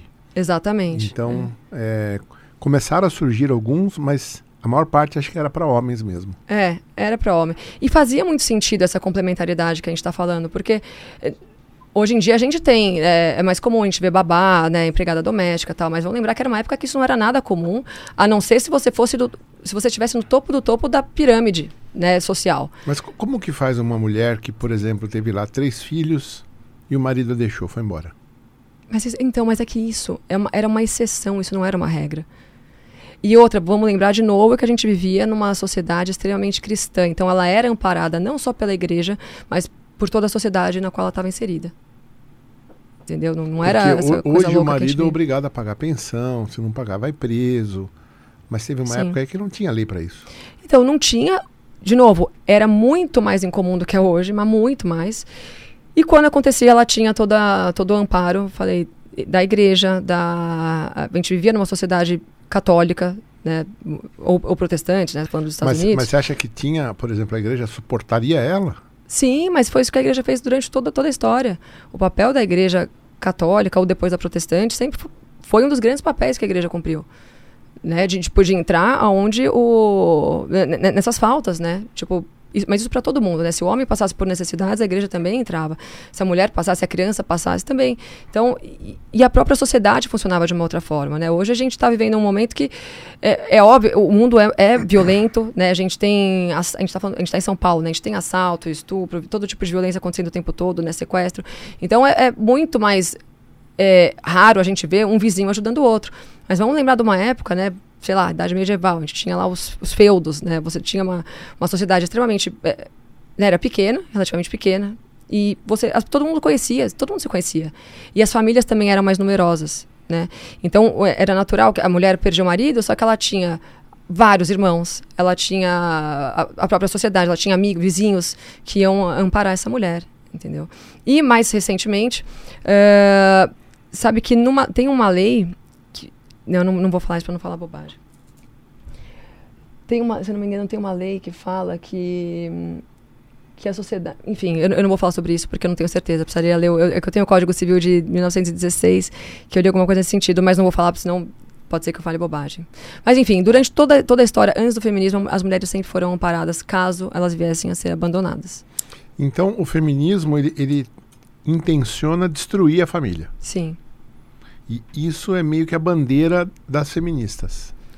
É, de um, elas é, elas verbalizam isso de uma forma mais romantizada, né? Elas, elas, não falam, a gente quer acabar com a religião e com a tua família. Não, quero acabar com essa família patriarcal. Isso é, é, ela, é, isso, perfeito. Elas usam o sistema patriarcal como o maior inimigo delas. Só que o que é o sistema patriarcal? Nada mais é né, do que um sistema que é, empiricamente constatou né, e age de tal forma que o homem seja o, a cabeça da família. Né? E a gente já, já entendeu por quê. Né? Então, socialmente, ele, ele é o líder, politicamente, ele costuma ser o líder também, o que hoje em dia também nem é mais regra, né? quando a gente já teve a Dilma como presidente do, do Brasil, a gente tem a Merkel, a gente teve várias é, líderes é, mulheres né, na, na, política nas últimas décadas. Então, quando elas falam em sistema patriarcal opressor, elas falam muito. Eu, eu acho que elas querem falar muito mais a respeito do, das questões comportamentais. Ah, por que, que um homem pode, pode sair e dormir com cinco mulheres e ele vai ser o garanhão? E por que, que a mulher, quando faz a mesma coisa, é vista como uma prostituta ou como, uma, sei lá, como qualquer coisa? Isso é meio óbvio, né? Mas, enfim. Explica. Você não acha? Não, não. Uma coisa é eu achar, mas eu queria que você explicasse. Gente, é... de novo, né? Se a gente for voltar para as questões biológicas que envolvem essa, esse comportamento humano, né, de julgar muito mais as mulheres do que os homens quando ela tem um comportamento libertino, isso é um pouco óbvio, né? A mulher ela tem, ela foi desenhada por Deus para gerar uma vida humana, né? Então é, ela ela tem que se resguardar, ela, ela engravida durante nove meses. E quando a gente fala da biologia, a gente está falando que essa mulher vai precisar de um parceiro, né, no caso do homem que gerou aquele filho junto com ela, que tenha o, o mesmo sentimento em relação ao filho, ou seja, o mesmo amor, a mesma dedicação a uma criança, para ser o parceiro dela na construção daquela família, né? Na, ou se a gente quiser falar de forma mais humanista, né? na perpetuação da espécie. Então, olha aí, até, até o iluminismo justifica a, a complementariedade e, e essa questão do, do do porquê a mulher é tão julgada se ela tem uma atitude libertina. Né? Então, a biologia fala isso pra gente. Né? Enquanto que o que, que o homem tem intrinsecamente, bi biologicamente falando? Ele quer perpetuar a espécie através né, da disseminação do, do, seu sêmen, né? Então ele tem que, para ele talvez, né, não, eu não sei, mas talvez para um homem é, isso seja mais intrínseco. Primeiro que ele tem níveis de testosterona muito mais altos, incomparavelmente mais altos do que o da mulher, né, o que dá mais força, mais libido, mais mão de coisa, é, entre outras questões hormonais. Mas o homem, ele, para ele o interessante é que né, a humanidade seja perpetuada através da proliferação da espécie. Ou seja, ele foi criado para sair transando, meio que isso. E, enquanto cristã, eu, eu não partiria dessa premissa, mas sim, de um, de um modo biológico, biológico racional, humanista, iluminista, sim. Sim. Você não acha que a monogamia ela foi uma, uma prisão que a Igreja Católica instituiu? Porque no passado, até mesmo na Bíblia, homens tinham várias mulheres. Estavam muito mais, parece, né, alinhados com o seu biológico do que estão hoje. Ou não? Estou falando aqui e estou perguntando. Mas, de novo, né? Você está falando da. Quando a gente fala da monogamia no, na, na, antiguidade, a gente está falando da, de uma elite que vivia naqueles bacanais, né? Quando a gente vê aquelas histórias de. Ah, porque na Grécia Antiga as pessoas davam aquelas, aqueles jantares maravilhosos e todo mundo transava no final. Então, na verdade, a gente está falando de uma microelite. Né? Porque, assim, o trabalhador, o cara que precisava de sustento psicológico e financeiro, ele precisava de uma família. Então, o casamento era, assim, um costume. Né? Então, é, para o pessoal que não estava nem aí para nada da elite, depravada, sim. Agora, não, não, não a, a sociedade sempre se sustentou na base. A, a, base da nossa teia social sempre foi a, a família tradicional. Então, é, até porque essa elite dependia das classes mais baixas. O que, que acontece um, se um camponês resolve fazer a mesma coisa que a elite, sair transando com todo mundo? Imagina, o, o, o imagina a bagunça que vai virar aquele, aquele povoado, né, aquela sociedade. Então, isso não faz sentido. Então, quando você tem uma família, você hum, eu não queria falar que você. Hum, é você educa mesmo o povo. Não, não é educa, você dá mais base moral. Na verdade, assim, é, é isso. Você, te, você tem mais disciplina também. Né? Você consegue. É, é, enfim, desde, desde, sempre a monogamia ela, ela fez sentido. O que Cristo, o que aconteceu que você coloca a, a, culpa na Igreja Católica, na verdade é uma culpa de Cristo, né? Porque Cristo veio para falar que não, não, que não, a... que aquilo do, que, que, se fazia no Antigo Testamento não fazia mais sentido. Não, mas a pergunta que eu te faço é, por exemplo, Abraão teve Sara, mas teve Antigo filho com Agar, teve depois Isaac Antigo teve Testamento. Sim, sim, eu sei, mas é a pergunta que eu faço é nessa época será? É uma pergunta que o homem não estava mais próximo da sua biologia, o homem masculino mesmo? Ou não? Quando a gente fala de estar mais próximo à nossa biologia. Porque você estava falando agora há pouco que parece que o homem tem o desejo de sair espalhando. Pra perpetuar a espécie. Perpetuar a espécie. Então é por isso que eu estou querendo colocar isso. Será que naquela época ele não estava... Se a gente considerar que a sociedade era muito é, sucinta, um ovo, né? né? É, em números, isso biologicamente faria sentido. Eu realmente não vejo como Deus poderia desejar isso para a humanidade. Né? Vamos lembrar também que aí, quando está falando de Abraão, a gente já tinha a, a natureza pecaminosa, né? desde, desde Adão e Eva. Um, mas eu, mas tanto que se Deus quisesse que a gente fosse é, poligâmico, ele não teria criado Adão e Eva, né? Ele teria criado Adão, Eva, Maria, a Joana, né? A Teresa. Mas não, ele fez um, um homem e uma mulher. Né? E Mas, mas de qualquer forma, mesmo essas situações que a gente encontra no Antigo Testamento, Cristo veio para mudar. Tá. É, porque você tem lá Davi e Salomão, teve mil. Né? Então, Garanhão, é. os homens lá tinham muitas É, mulheres. mas aí quando você fala da Igreja Católica, a gente fala Mas tinham que suportar cristãos. todas. No caso do Também casamento. tem isso, ó, são, Diferente do imagina- bacanal ali que você estava colocando, que ali era uma noite e nada mais, né? Aham. Mas quando era casamento, tinha que suportar todas. Inclusive é assim hoje lá no Islã. Você pode ter quantas mulheres você, tipo, não sei se até quatro ou quantas, mas você tem que ter capacidade de bancar. de ser igual com todas elas. Você não pode fazer privilegiar uma em detrimento de outra. A, a lei lá é nesse sentido. Sim. Maluco, né? E o que, que você acha dessa mulher do Islã? Você acha que ela está eu acho que oprimida? essa mulher é oprimida. Eu acho que essa sim é oprimida. Mas você sabe que teve uma época, faz pouco tempo isso, poucos anos, ahn, em que as feministas do Ocidente começaram a militar pelas mulheres do, do Islã, né? Falando sobre a burca, principalmente sobre a questão da burca. E aí houve uma passeata das mulheres islâmicas com cartazes, todas de burca com cartazes, meu, feministas, deixem a gente em paz. Ou seja, existe uma parte, aí não sei te falar se é a maioria, se é a minoria, se é uma parte, mas existem mulheres, sim, no Islã, que estão satisfeita, satisfeitas com os papéis que elas estão cumprindo, porque elas estão agradando ao Deus delas, né? Sim, sim, é verdade. Eu, eu quando estive em Dubai, é, um taxista lá, a gente alugou ele uns dois dias para mostrar tudo lá, né? E numa das conversas eu perguntei para ele, né, sobre a burca, se ele achava que esse costume iria perdurar ou não, porque já perdura tanto tempo, né? Se as mulheres se incomodavam. E a resposta dele foi: não, as mulheres não se incomodam, ao contrário, elas se sentem protegidas. Exato. Aí ele falou para mim o seguinte, ele falou: "A sua mulher na sua casa fica de bob, de roupão, né? Você tá vendo aquela mulher meio feia. A hora que você vai sair, aí ela se arruma toda, se emprequeta, fica toda bonita pro outro. Por que, que ela não faz isso para você?" É verdade, um grande erro. Isso é o feminismo, ó, isso é uma outra coisa que o Aí nessa hora eu fiquei péssimo. mudo. Eu falei: "Nossa, É verdade. que interessante seu Agora, você ponto." pensa que essa mulher de burca, ela não pode se exibir para a sociedade, mas ela chega em casa, deve se ela deve ficar um espetáculo pro marido dela. você? É, mas aí que acontece? Você tem as mulheres de burca com grana e tem as mulheres de burca sem grana, Sem né? grana. Porque as com grana, com certeza, a gente chegou num. num tem um mall lá, um, um shopping, né? Que ele é uma cidade, é um absurdo. A gente ficou dois dias andando e a gente não percorreu nem metade dele. Ele é imenso, tem o maior aquário do mundo, tem pista de patinação ao gelo, tem hockey, tem, tem quadra de, de beisebol. É, é tipo assim, é inacreditável o que que é aquele shopping. Mas quando a gente chegou lá no segundo dia, do lado assim parou aqueles SUV, sabe? Vum, uma, duas, três, quatro SUV. E aí abre as portas, sai um monte de gente assim. Mais umas 20, 30 pessoas. Plum, plum, plum, plum, plum, fecha todas as portas. E eles saem, mas era um bolo assim. O homem na frente. Aí, aí você entende a estrutura. Quatro mulheres atrás, muito mais bem vestida, muito embora de burca, você percebia que debaixo daquela burca tinha uma mulher muito bem vestida.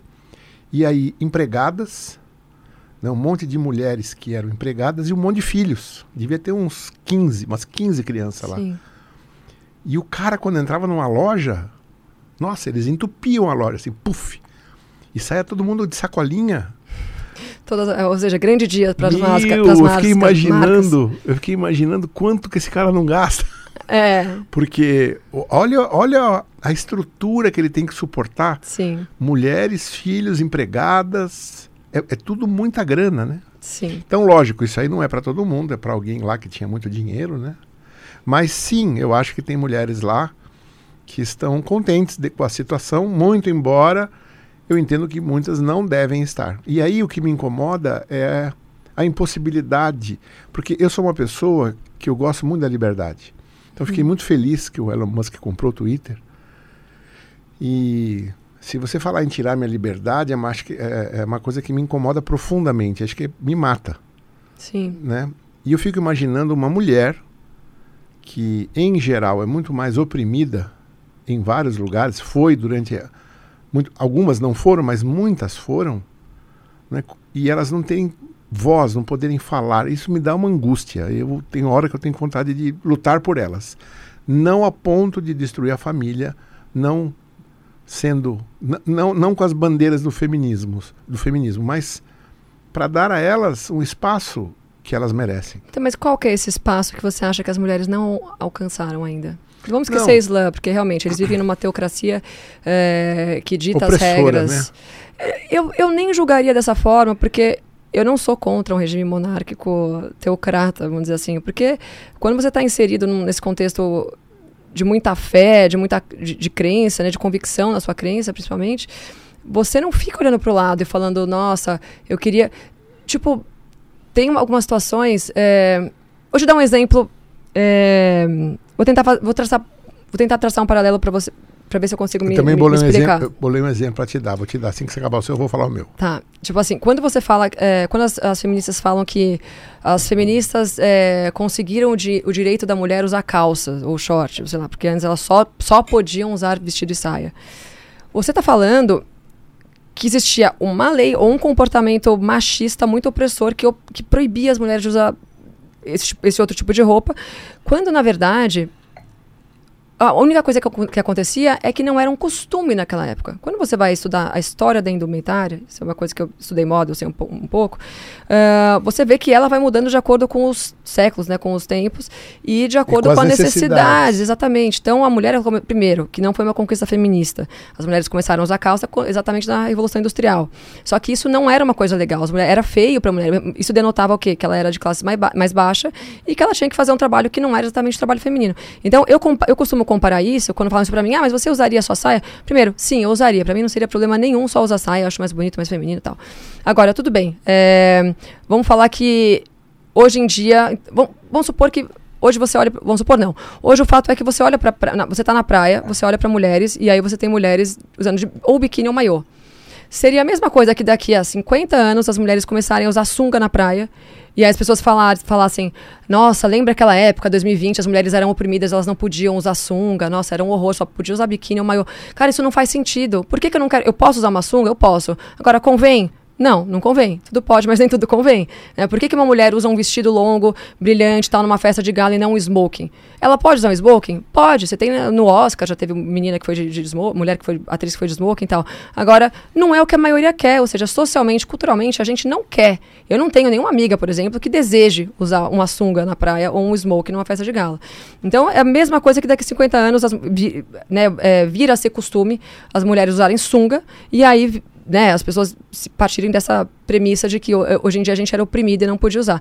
A mesma coisa acontece quando a gente está falando do, da questão da, da, da, da suposta opressão do Islã. Entendeu? Acho que essa mulher islâmica, muito possivelmente, está olhando aqui para o que está acontecendo, está olhando para Anitta, está olhando para Madonna, para Lady Gaga e falando: Meu Deus, tipo, eu não quero isso para mim. Ou Você entende? Cê, não é que eu não quero a sunga para mim, tipo, eu, eu, a proporção tá um pouco desproporcional a comparação, mas não sei se, se eu me deixei. Se eu, se eu... Não, eu entendo você, entendi o que você quis dizer.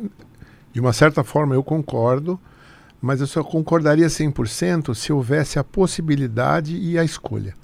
Tem horas que eu entendo que a mulher não tem a possibilidade nem a escolha. O que, que eu vejo no passado? É, vou colocar três casamentos. Você tem um casamento com um homem bom e é fiel, é um bom pai, é um bom marido. Então eu vou dizer para você que a chance de você estar feliz nesse casamento é alta.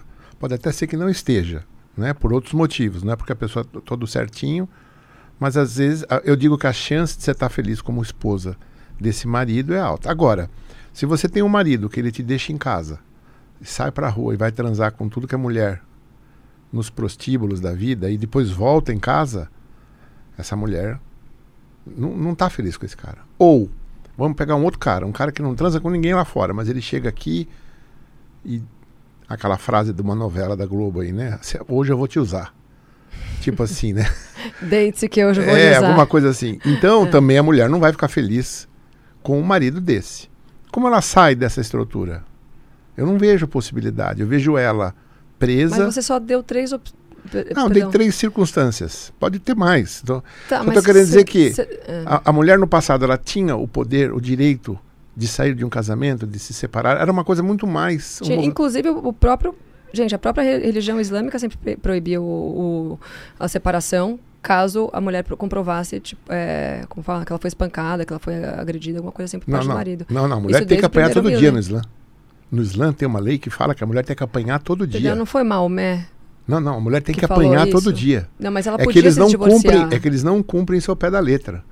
Mas o homem bater na mulher Mas é, é tem uma história de é que as mulheres islâmico. islâmicas É- podiam é- se separar é- já no século mil, não vou dizer que é bíblico, né? É o corâmico ao corâmico. Sim, tá nas escrituras sagradas deles. deles, é. Então tem umas coisas lá muito Mas tá escrito isso mesmo, que a mulher tem que apanhar todo Tem, dia? tem, tem, tá escrito.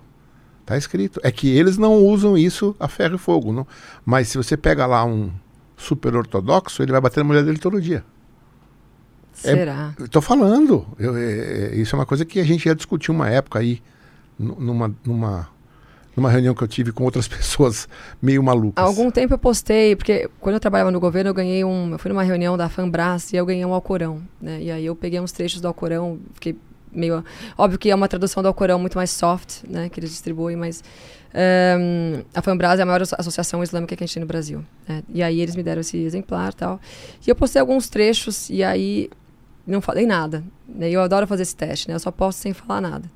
E aí vem as pessoas assim, me enche... assim, eu recebo mensagem, aí cancelamento. Eu falo, eu vou parar de falar do Islã, porque eu não posso ter mais um coletivo me odiando. Mas o, o ponto era que eu coloquei alguns trechos em que as pessoas ficaram revoltadas pelo que estava escrito no próprio livro sagrado delas. E o, e o que elas falam é sempre a mesma coisa. Isso vale pro feminismo, pro islamismo, para tudo. É, você, você pegou é, trechos isolados e tirou-os de contexto. Então tem umas coisas que você fala, como é que eu posso ter tirado de contexto um, né, um negócio que está escrito lá? Mas eu, mas eu recebi essas críticas, sim. Mas. É, Enfim, o meu ponto aqui é só um que, ao mesmo tempo que eu também não gosto do feminismo, é, eu tendo a me compadecer com mulheres que foram ou estão sendo ainda oprimidas. tudo bem. É esse o, ponto. o- eu, eu E aí, e aí, o como é que a gente luta por essas mulheres? A gente Tem, não um- tem um luta, a nome isso que não é feminismo? Primeiro que eu já não sou muito a favor de você lutar por um determinado tipo de ser humano, né? Quando você fala de lu- luta pela, pelo mas- direito das mulheres Mas, ou por pela, exemplo, se eu, se pela eu causa visse... das mulheres, você está excluindo metade da população. Não, não, se eu visse negros hoje, se eu, fosse, se eu fosse da época onde houvesse escravidão, eu iria lutar pelos negros. Sim, eu não aí você negro. tem um ponto, porque realmente a escravidão é uma coisa desumana e que anticristã, ela é anti tudo que. Anticristã, mais ou menos, né? Por quê? Porque na Bíblia tem um monte de escravo. Você- o que você tem que fazer com o seu escravo, você já foi lá ler? Antigo Testamento. Ok, mas está na então Bíblia. não é cristão, novo, estamos falando de Novo Testamento e Antigo Testamento. Deus, de novo, Jesus veio para retificar tudo isso aí, né?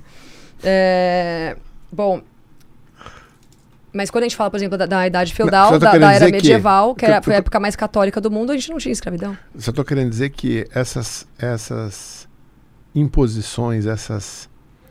Como é que eu posso falar? Esses grilhões me incomodam.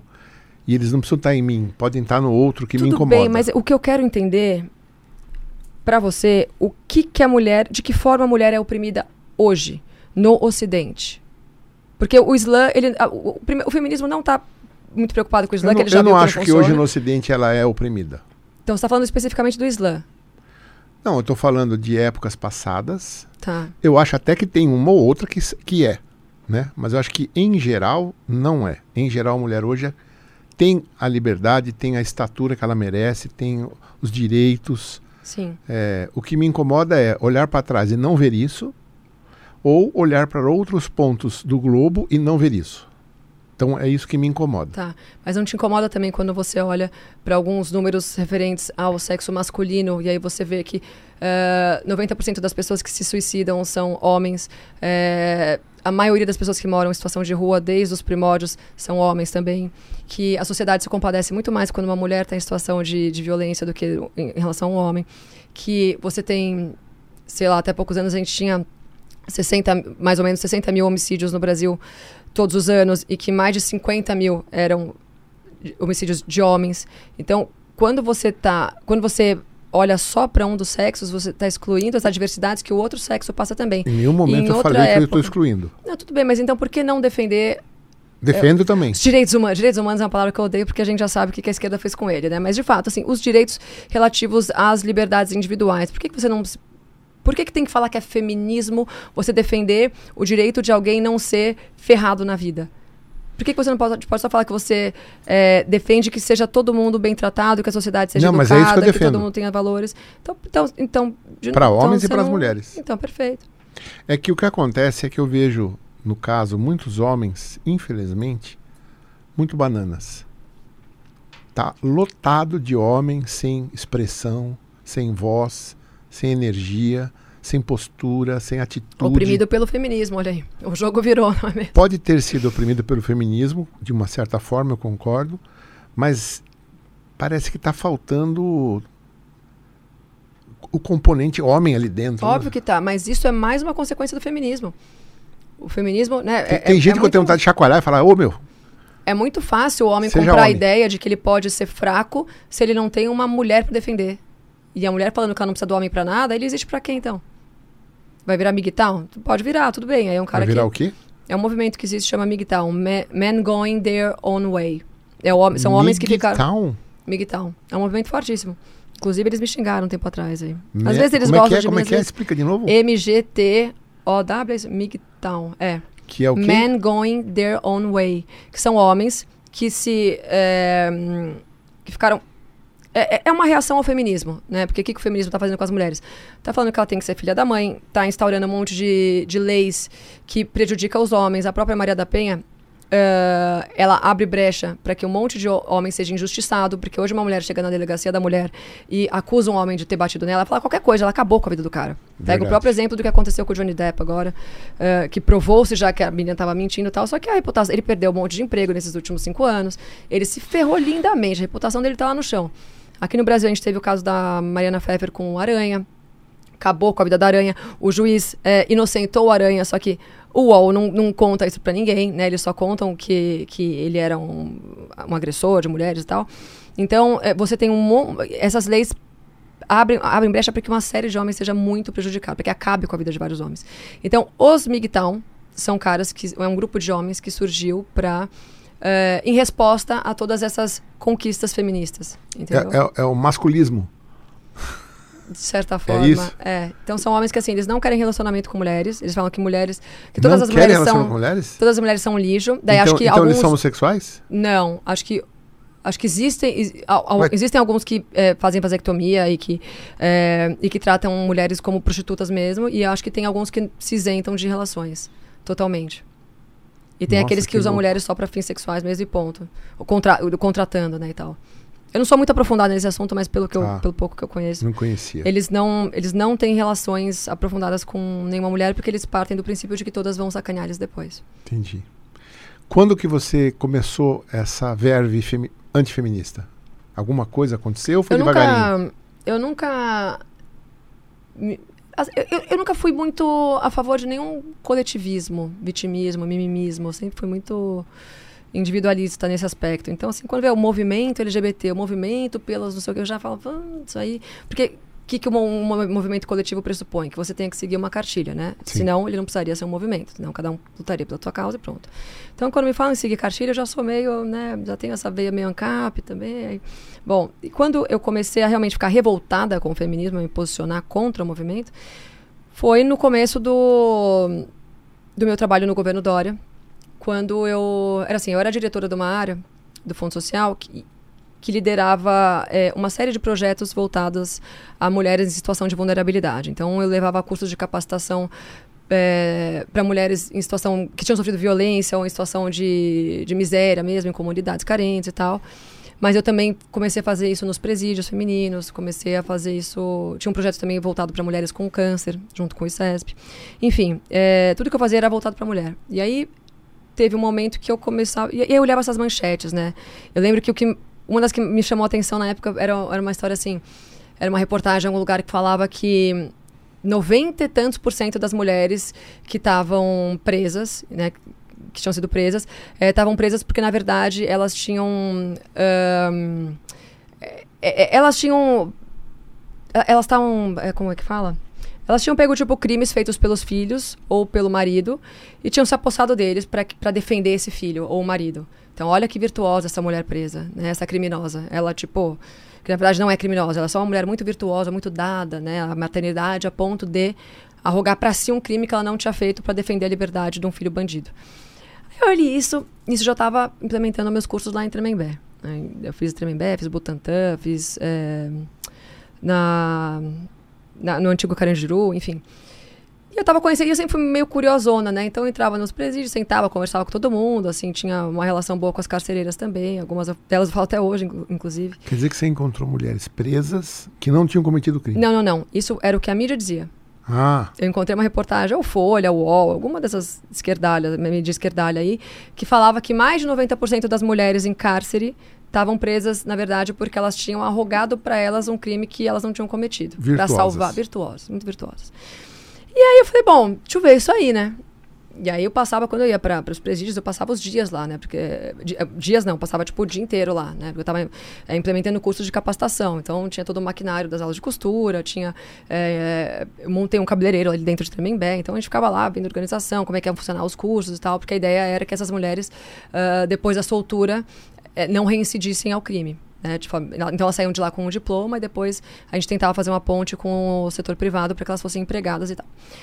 E aí eu comecei a conver- conversava muito com elas, né? E aí eu perguntava assim, pô, mas pra que isso tanto dentro do presídio quanto fora? Porque fora eu também acabei tendo um contato com crime organizado também, com pessoas que estavam ali na- na- nas comunidades. E eu perguntava, mas por que, o que, te levou a. Primeiro, na- na- nas, nas prisões, eu falava, por que, que você tá aqui? Ah, putz, assaltei, meu, comecei a namorar um cara do comando, e aí, é, não sei o quê. E, pô, e na verdade eu queria um carro bom mesmo, eu tava, não sei o quê. Então, eu queria, atrave- eu queria o quê? um carro bom, eu Ah, queria ter uma vida bom. melhor, eu queria, assim, o quesito é, alçar, a questão de, a questão financeira era o que sempre falava predominantemente nos discursos dessas mulheres que estavam presas.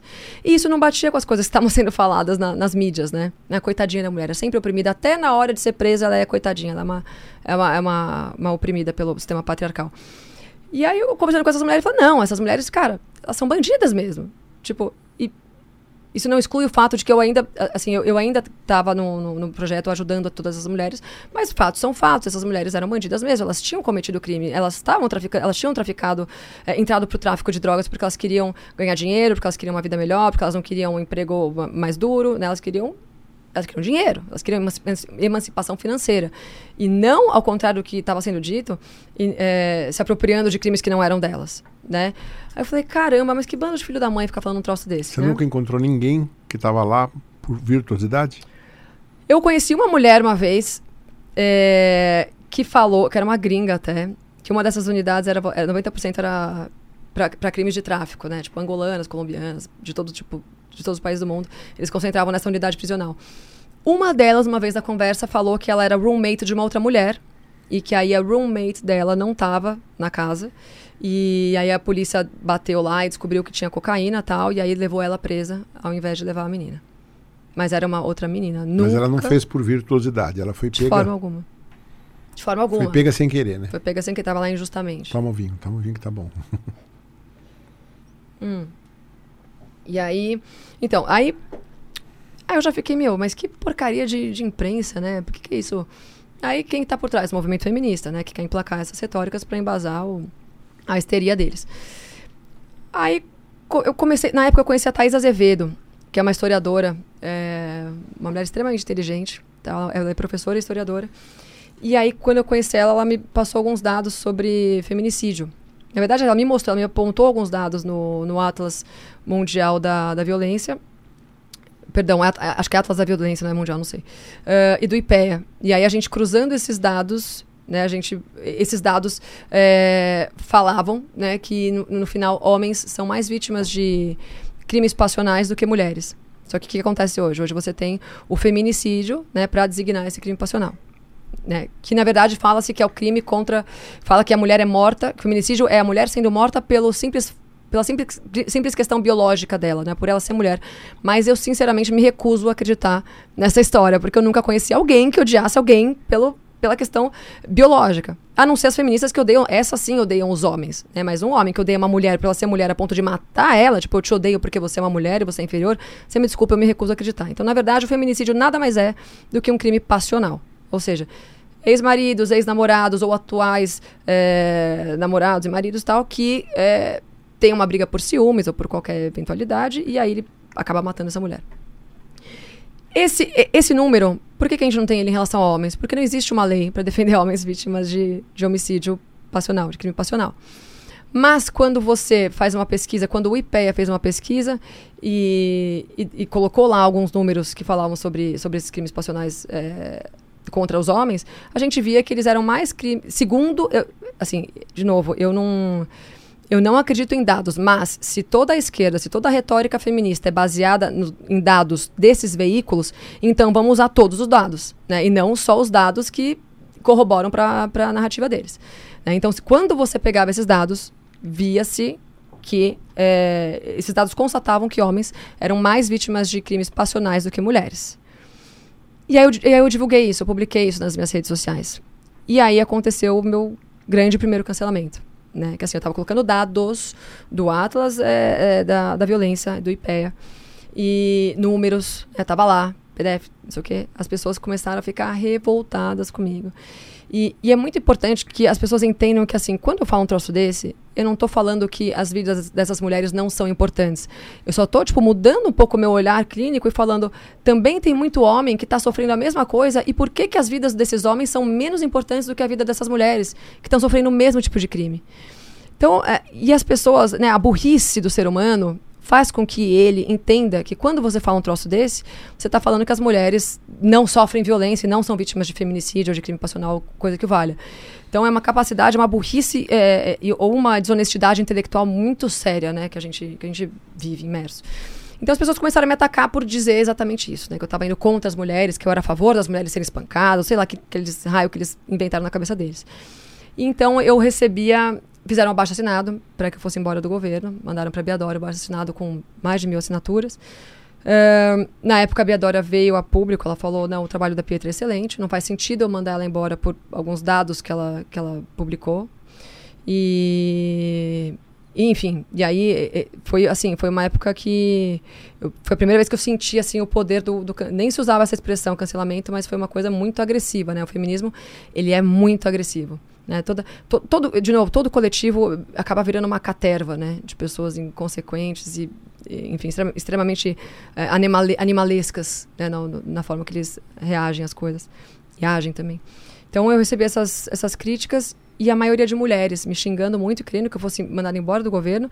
E eu falava: peraí, essa mulher aqui, do, do, da franja pai ausente, cabelo azul, que está em casa, militando na internet, falando de, de, de, direitos da mulher, acha que tem o direito de mandar uma outra mulher, que sou eu, né, embora do meu emprego, sendo que eu efetivamente estou ajudando muito mais mulheres do que ela, que está ali no sofá, coçando a bunda, tipo, e, e, e falando besteira no Instagram. Tipo, é sério isso? Eu realmente estava ajudando milhares de mulheres. Tipo, em dois meses eu levei é, curso de capacitação para mulheres que tinham sofrido violência em 27 pontos na periferia de São Paulo. E aí, isso não era uma obrigação do, do meu emprego. Meu emprego ele me, me dava totalmente, total liberdade para escolher o que eu bem entendesse é, em relação a essas, essas pautas mais assistenciais. Então, assim, isso para mim, eu falei assim, cara, realmente é um movimento, é um, é um, o movimento feminista é uma coisa do demônio mesmo. Tipo, ele não faz sentido e ele prejudica quem realmente, quem efetivamente está ajudando as mulheres. Então, não, ele, não, ele não está falando de mulheres, ele está falando de um movimento coletivo que quer qualquer coisa menos ajudar as mulheres. Você é a favor ou contra o Dia Internacional das Mulheres? Ah, é, ele é meio que um dia irrelevante, mas eu não sou muito uma, uma grande entusiasta das comemorações desse dia, porque ele tem uma base é, feminista, marxista, soviética é, e socialista, né? Considerando que ele surgiu em Nova York. Mas é, vai comemorar ele para quê? De novo, você está excluindo metade da, da humanidade. Por que, que um dia. Por que, que os homens não têm um dia? E, e, assim, e na verdade, esse dia ele, ele, se, ele se estabeleceu muito mais baseado numa mentira, que é a mentira que uh, um dia homens botaram fogo numa fábrica que teoricamente era só uh, um reduto feminino, né? Uma fábrica onde só mulheres trabalhavam. Então ele, ele fala que essa data foi, na verdade, é, esse dia em que homens atearam, atearam fogo nessa fábrica para queimar as mulheres vivas. E, tipo, isso é uma mentira. Sim, essa fábrica pegou fogo nessa época, existiu esse acontecimento. É, só que tinham homens, tinham mulheres, e, e o, o incêndio ocorreu em decorrência de uma Ocorreu em decorrência, eu acho. Ele, ele aconteceu em decorrência de uma. de algum, algum curso, algum, algum problema que deu, né? A gente está falando de uma, de uma fábrica uh, do século retrasado, ou seja, tinha todo tipo de eventualidade, né? Não tinha. Uh, era um ambiente insalubre, né? E podia acontecer todo tipo de coisa. Então, existiu sim esse incêndio, só que elas usam esse fato. uh, para embasar essa retórica de que foi uma, essa mentira, né, de que foi uma, um, um ato contra mulheres. E a Pietra cristã? Sempre foi ou aconteceu no meio do caminho? É, eu, eu vim de berço é, católico, né? Minha mãe era católica, meu pai mais ainda. Meu pai era italiano, ele veio de Milão. E então eu nasci, eu fui batizada. Depois eu fiz primeira comunhão. Minha mãe me obrigava a ir na igreja todo final de semana, essas coisas. Mas eu era mas era, a, minha família era meio que aquela família católica brasileira, né? Que a gente chama de católico de BGE.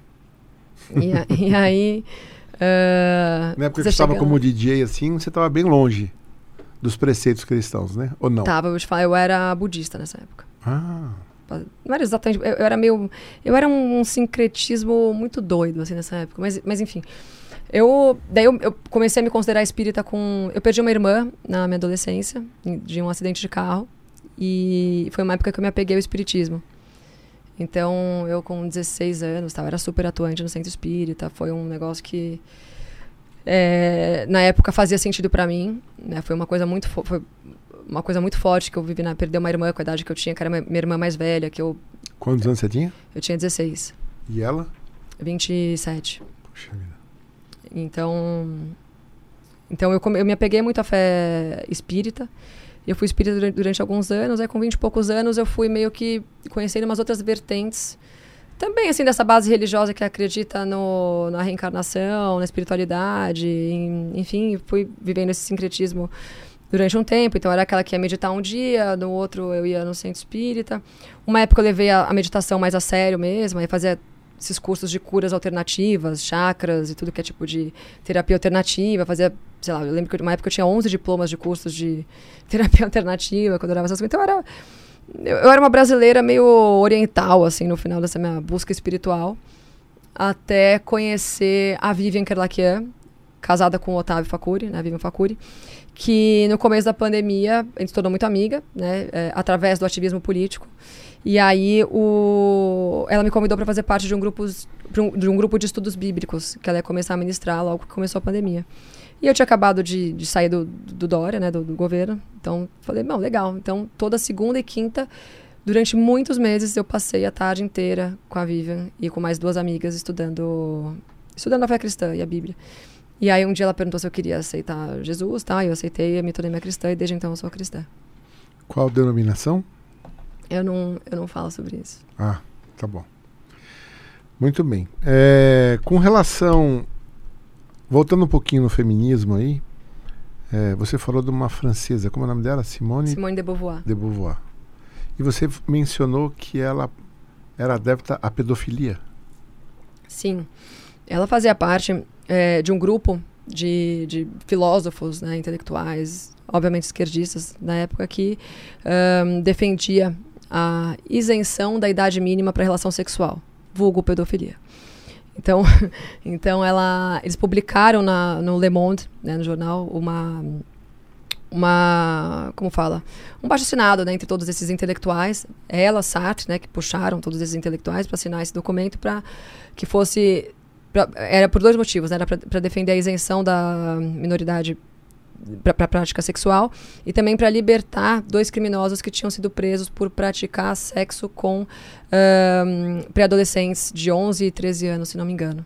Então eles queriam que eles fossem liberados. Então esse baixo-assinado aconteceu por esses dois motivos.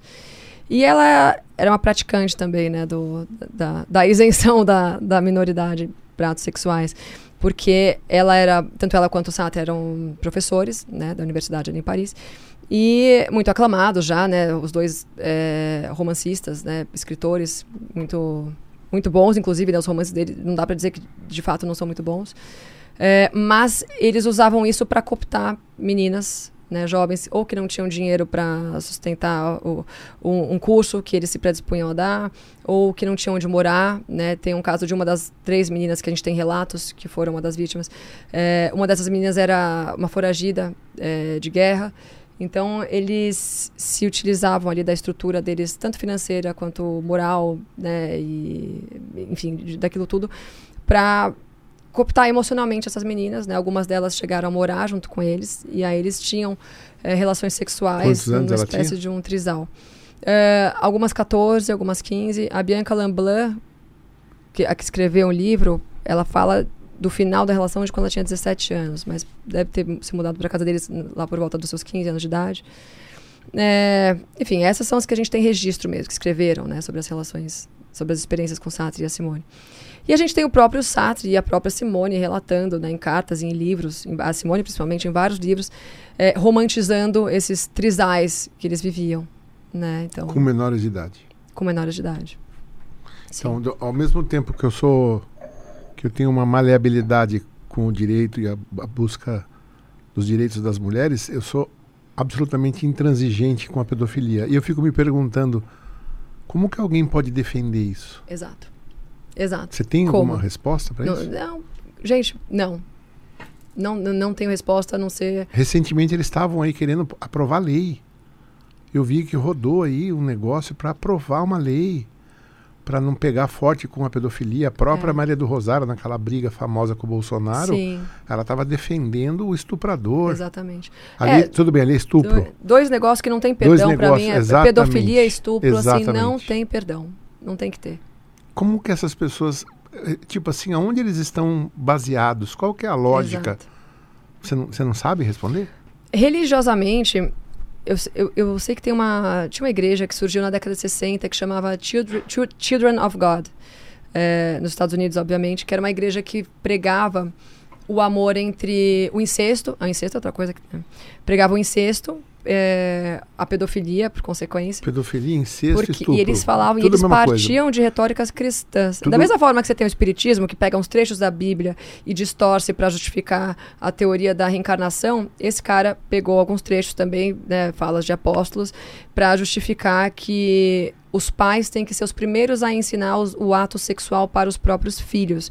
Isso foi muito famoso na, na época hippie dos Estados Unidos, né, entre os baby boomers, essa igreja. E ela chegou a vir para o Brasil, só que ela foi proibida em 2011. Foi proibida, só que também a gente ouve falar que ela atua em alguns, alguns lugares, em cidades menores, tal, em Minas Gerais, em São Paulo. Mas então eles pregam isso, né? Então você vive numa comunidade onde todo mundo dorme com todo mundo, tem relações com todo mundo, meninos com meninos, é, pai com filhos, todo tipo de, de coisa. E eles falam que eles falam também que a menina tá apta a ter relações a partir do momento que ela que ela, como fala, que ela menstrua, isso.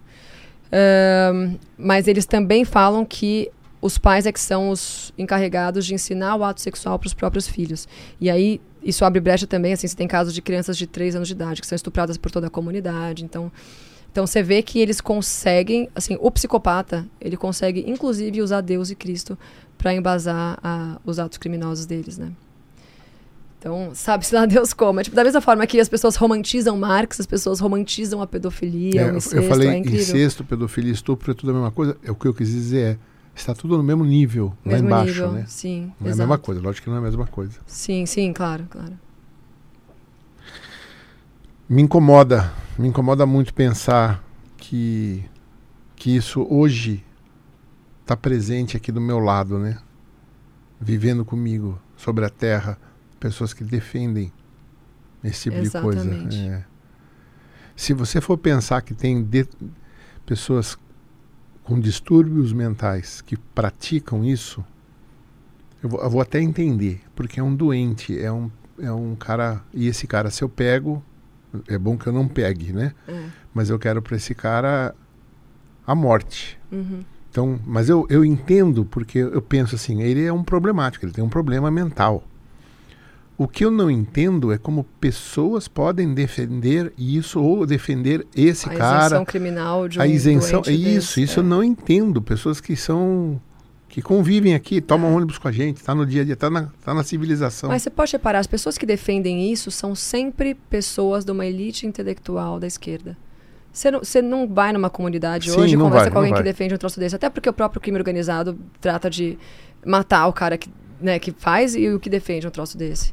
Então, é uma, é uma pauta da elite progressista, sem dúvida. Por falar nessa elite progressista, me fala um pouco do globalismo. Ah, lá, lá vem a ola- olavista, terraplanista, teórica da conspiração. Você é terraplanista ou não? Não, não, não sou. Tá. Você é? Não. Você sabe que é interessante? Eu conheço pessoas inteligentes que são. Mas olha, vou te falar, é, eu já estudei a respeito. Porque no começo, quando eu, Eu comecei também. a ouvir, eu falei, nossa, É, é, o que acontece, e aí agora quem vai ser cancelado sou eu, né? vamos lá. Eu acho que o homem nunca foi à Lua. Pode comer. Também. não é? É, ho- hoje nós não temos tecnologia para ir para a Lua. Quanto mais em 69, né? E eu conheci, eu fui lá em Washington, no museu. Na NASA. Não, não, não, em Washington, no Hum. Museu Aeroespacial, uma coisa assim. Eu vi a Apollo que foi para a Lua. Você olha Só ela para tá tirando, né? Exatamente, né? E É. aí o que acontece? Você não tem mais nenhuma nenhuma nenhum registro porque eles acidentalmente apagaram as fitas. É, sabe que coisa. Que coisa, né? É, você não tem mais as plantas é, do, do que eles projetaram na época. As plantas se perderam, né? Os projetos, não é? Se perderam. Você e aí o que acontece? Você começa a estudar e você vê que tem um monte de buraco nessa história. Por exemplo, se o homem vai para debaixo da água, ele tem que levar uns, uns- umas ampolas de oxigênio para ficar uma hora. Aí você fala assim, não, você vai ficar lá seis horas debaixo da água. Ele vai botar umas seis, sete ampolas de oxigênio. Você vai ficar um dia debaixo da água. Putz, tem que colocar um monte de coisa, né? Então você coloca dois caras que passaram dias para ir, pousaram e dias para voltar. Quanto de oxigênio eles deveriam levar? Ninguém nunca fez essa conta. Não cabia ali essa quantidade de oxigênio. Então, só de você pensar na quantidade de oxigênio que era necessário para a viagem, se eu não me engano, era uma piscina olímpica que eles tinham que levar de oxigênio. Nossa. Era uma coisa muito grande. Então, esse é o número um. Número dois, você tem o cinturão de Van Halen, se eu não me engano, que é um cinturão que tem um eletromagnetismo muito forte, né? tem uma radiação muito forte. E você não consegue ficar exposto àquela quantidade de radiação. Era como se estar próximo ali do estouro de uma bomba atômica em termos de radioatividade. E eles passaram para ir e passaram para voltar. A cápsula que poderia permitir eles fazer isso deveria ter dois metros de espessura e, ser de chumbo, para eles ficarem protegidos da radiação. Quando você vai fazer algum exame de radiografia, você não veste um negócio de chumbo? O chumbo ele te protege, mas aquela lá é muito fininha, né? muito fraca, mesmo assim você se protege. Porque a radiação, se você recebe, ela começa a causar um monte de dano e destrói você. Você morre, né? Pega câncer, Sim. morre rápido. Então não daria para eles passarem pelo cinturão de Van Halen, que protege a Terra contra todas as radiações solares e um monte de coisa que vem do espaço, passar na ida e passar na volta. Tipo, se eu não me engano, 20 minutos já era já era para ter morrido. Eles passaram, ficaram horas ali passando. E eu posso continuar falando um monte de coisa aqui, um monte de coisa. É, Se sobre as você- questões técnicas eu não entendo muito, mas você claramente entende. Não, Mas não, mas quando é o que você vai falar da acontece. geopolítica faz todo sentido, né? Porque a União Soviética, se não me engano, tinha acabado de dar uma volta Não, né, tinha ao redor acabado do de globo. dizer. De dizer que tinha dado uma volta. É, então os algumas Unidos coisas- falando? Ah, é? Você deu uma volta? Então Isso. eu, vou pra Lua. Não, é- Então, é, eles já o mandado a Kubrick, na Laika época lá, já vários. tinha. Então É. o que acontece é o seguinte: parte daquilo eu acho que aconteceu, mas parte não, definitivamente não aconteceu. Mas você não acha que nem depois ele foi pra Lua? Porque Não, eu, não, Porque não. eu duvido dessa primeira viagem, mas depois vieram outras e como não, eu sou não, super não, não. É, é assunto, toda a mas- mesma tecnologia, não Entendi. tinha tecnologia para ir. Entendi. Poderia ficar falando aqui, uma vez eu acho que eu listei, se não foi 19, 21 itens que assim é, desmonta tudo, que tipo assim, não dá para responder nenhum. Não dá para responder. Nem tô falando daquela bandeira aqui, não tremula, não, É, tem isso também. não tô falando da nave que desceu e não, e não abriu um buraco embaixo, É. porque a propulsão que deveria causar no solo ali não, não levantou poeira. Tem um milhão de coisas, né? A qualidade da foto, quer dizer, se, se eu te colocar uma luva é, inflada, que- porque você tá com a mão inflada, né? E para tirar a foto, não tinha máquina automática, né? É. Com aquela precisão de foco que eles tiraram, fotos de primeiríssima qualidade. Falam que foi Kubrick, né? É, Que fez. exatamente. Outra coisa, você vai para Paris, você tira a foto Torre Eiffel? Você vai para os Estados Unidos, você tira a foto da Estátua da Liberdade? Você vai, você vai para Pisa, você tira a foto da torre? Aí você vai para a Lua, você não tira a foto da Terra? Eles não tiraram uma foto é da Terra. Bem observado. E é aí que começa. Só estou falando isso porque é onde começa o terraplanismo. porque eu não sabia de, de algumas dessas coisas. E foi quando eu conversei com um terraplanista que ele começou a me bombardear. E aí eu levei umas porradas de dois passos para trás e fui pesquisar, né? Então o que acontece é aquela foto Blue Marble, já ouviu falar da Terra? Aquela foto azul bonitinha? Aquela foto não é verdadeira. Aquela foto é uma colagem da estação que está em baixa órbita, que está na órbita terrestre, não sei se é na baixa, mas está na órbita terrestre, mas é próximo, 400 mil quilômetros, 418 se eu não me engano. Tirando várias fotos, eles fizeram uma colagem e construíram aquela Blue Marble. Isso a NASA mesmo disse. Se você for lá, está escrito no site da NASA. Eu tive, eu tive, que ir lá ver. Porque quando me falaram, eu falei, não é possível. Então, eles não têm uma foto do planeta Terra. Uma. Uma foto. Ah, outra coisa. Naquelas fotos da Lua, você tem uma foto que o cara tá lá, o Louis Armstrong tá de um jeito, daqui seis horas você vê lá o horário, passou seis horas, é outra foto. E a Terra não rodou. A Terra, ela tem, ela tem a rotação dela. Então, a imagem da Terra que está atrás é a mesma de seis horas atrás. Esqueceram de fazer a rotação na Terra, porque a Terra está rodando, né? A Terra esqueceu de rodar. Né? Pra, seis horas depois, a, a figurinha da Terra que está lá do, do mapa é a mesma. Enfim, tem um milhão de coisas. Então, só para falar que no começo eu levei umas porradas, fui estudar, mas aí algumas coisas me, me, levaram a conclusões de que não é possível que seja plana. E uma coisa muito simples, né? Você tem um voo que sai do Chile e vai para a Austrália. E se a Terra fosse plana, esse voo subiria, ele teria que subir, passar lá pelos Estados Unidos, cruzar o, o Ártico, o Polo Norte, né? Uhum. Descer pela Rússia lá, do outro lado, passar pela China, cair lá na Austrália. No entanto, não é essa a rota do voo. A rota do voo é ele desce, passa aqui no coladinho Antártida e vai sair lá na em Sydney.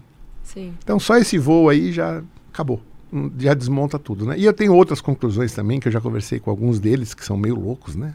São, Mas eu entendo, é, é, eles acabam, eu não sei, parece que cria uma vontade enorme em querer que isso seja verdade, para ele ter razão em alguma coisa. Eu não sei o que, que, é. Acho que todo mundo. Isso, de certa forma, eu acho admirável. Né? Tem aquela frase de Chesterton: a tolerância é a virtude do homem sem convicção. E eu acho que é uma virtude você ser, na verdade, é, convicto né? Eu sou muito convicta das coisas que eu acredito, porque eu sei o quanto eu estudo, o quanto os meus valores estão é, né, arraigados ali. Então, esses caras, eles têm convicção, e isso por si só é belo. Mas, talvez o que falte para a pessoa tão convicta seja a possibilidade de, aquilo, de que aquilo esteja errado.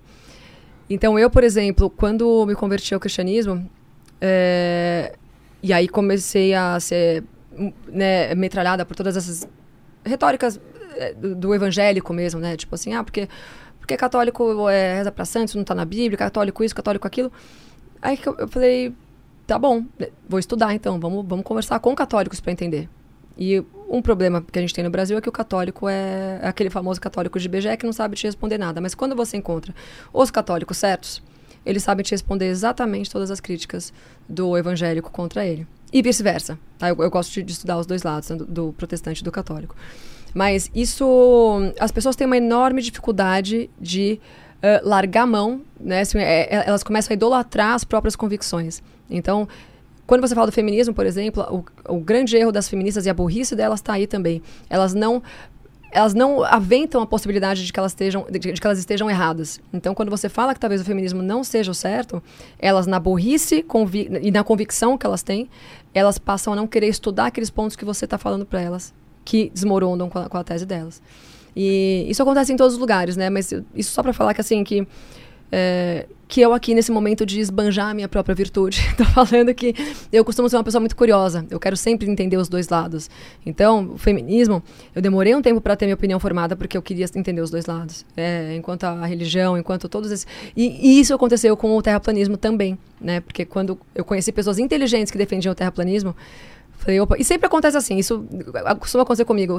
Sempre quando eu estou contra alguma coisa, eu vejo alguém muito que eu considero muito inteligente defendendo aquela pauta ou aquela ideologia, eu falo, opa, tem alguma coisa aí. Então, com o catolicismo aconteceu isso. Eu comecei a ver pessoas muito inteligentes e cultas católicas. Daí eu comecei a conversar com elas para entender o que tava que tinha por trás, elas explanaram as minhas dúvidas e tal. É, esclareceram as minhas dúvidas. E, e o terraplanismo aconteceu a mesma coisa. Eu falei, olha, tem muita gente inteligente que é terraplanista. Deixa eu conversar com elas, mas deixa eu conversar também com gente que entende sobre as coisas que elas estão defendendo no, no, nas questões, nos quesitos técnicos. E aí, tecnicamente, me convenceram de que o terraplanismo era inviável também. Sim, mas a pergunta não era o terraplanismo. É que você me perguntou, você é terraplanista? Aí eu falei, não. Aí você deu uma defesa. Ah, não, você quer falar sobre geopolítica, sobre Exata- globalismo. O globalismo. A gente pode. A gente pode. O que você quer falar sobre Não, é, eu também tenho a minha opinião, mas eu queria ouvir de você. Parece que você é uma pessoa mais estudiosa o do tema. globalismo? Não, você, você é bem estudioso. Sobre, não, você entende muito. Aquele dia que a gente teve o papo sobre aquecimento global foi maravilhoso. Mas é, quando a gente fala de geopolítica, é, na, na verdade, assim, o globalismo nada mais é do que o contexto geopolítico que o mundo está vivendo, né? Que é o, o- a gente está caminhando em direção a um governo global. Esse governo global, essas pautas globais, é, ausência de fronteiras, ausência de soberania nacional, isso tudo é defendido explicitamente pela Agenda 2030 da ONU, né, que hoje deve ser o- a organização que mais fomenta aí essa, o, o globalismo. O problema é que quando a gente começa a falar de hum, governo global, né, de elite global que está por trás disso, as pessoas têm uma tendência a, a achar que está falando do pink cérebro, né? Vamos dominar o mundo. teoria né? da conspiração, Teoria né? da conspiração. Não, é né? engraçado Você- que eu estou num grupo onde tudo lá que eu falo é teoria da conspiração. E agora eu postei hoje essas histórias do Twitter, né? Porque eu sempre disse que na internet eles estão manobrando tudo. O Facebook, o Google, Sim. né? O Twitter, Instagram, tudo. E imagina, isso é teoria da conspiração, onde já se viu. Aí eu postei lá hoje é, tudo que estava acontecendo, que está sendo exposto, né? Isso é o pouco que já se sabe. Imagina o que vai se descobrir. Silêncio, ninguém falava nada. É. Mas é igual o globalismo, né? Tudo é teoria da conspiração. Imagina. Você, você dá fatos, você mostra Sim. vídeos. Não enxerga. Outro dia eu postei, na minha conta que foi derrubada, eu postei um vídeo de uma conferência na onde era algum país oriental. Ali, e um, um cara, um, um, um- De onde ele era? Bom, enfim, não vou lembrar. Mas um cara estava ali fazendo uma palestra num, num, numa conferência que chamava Nova Ordem Mundial, acho que era no 2016 ou 15, não me engano, até antes. E ele falava explicitamente em diminuição da população. Tipo, em diminuir a, o número de pessoas do mundo. Tipo, Não, explicitamente. teve um congresso há cerca de um ano atrás, alguns uns 10 meses, que o cara falou isso. E as pessoas olham isso. e não querem ver. Tipo, o pior cego é esse, né? Aquele que não quer ver. Então você tá falando. É, é claro, né? Que você tem toda uma corja progressista que atrela você, fala, ah, a nova ordem mundial. É... Também assim, tem, tem uma, uma questão sobre a nova ordem, que é a questão espiritual, que as pessoas costumam atrelar muito, e eu acho importante atrelar, eu acho que faz sentido, enquanto cristã, atrelar as duas coisas, só que independente da fé cristã, independente de religião, de qualquer religião, a nova ordem mundial é um fato, porque isso é o que eu sempre falo, isso não é uma novidade.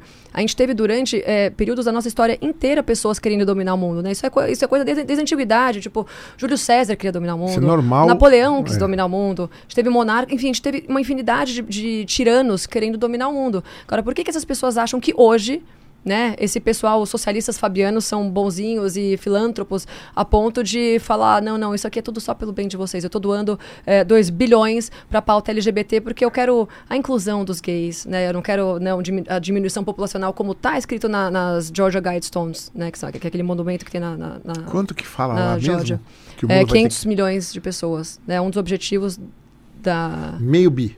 meio bi. Então tem que matar é gente quase pra 7 caramba, bi. tem que aí. matar uma galera. é. 6 bi, uns 800, uma coisa assim. De tem tudo que que é jeito, com doença, com guerras, com. e tem uma evitar o nascimento de pessoas novas também, Que né? é, o, que é a principal arma hoje, né? Que é a ideológica. né? A gente pega.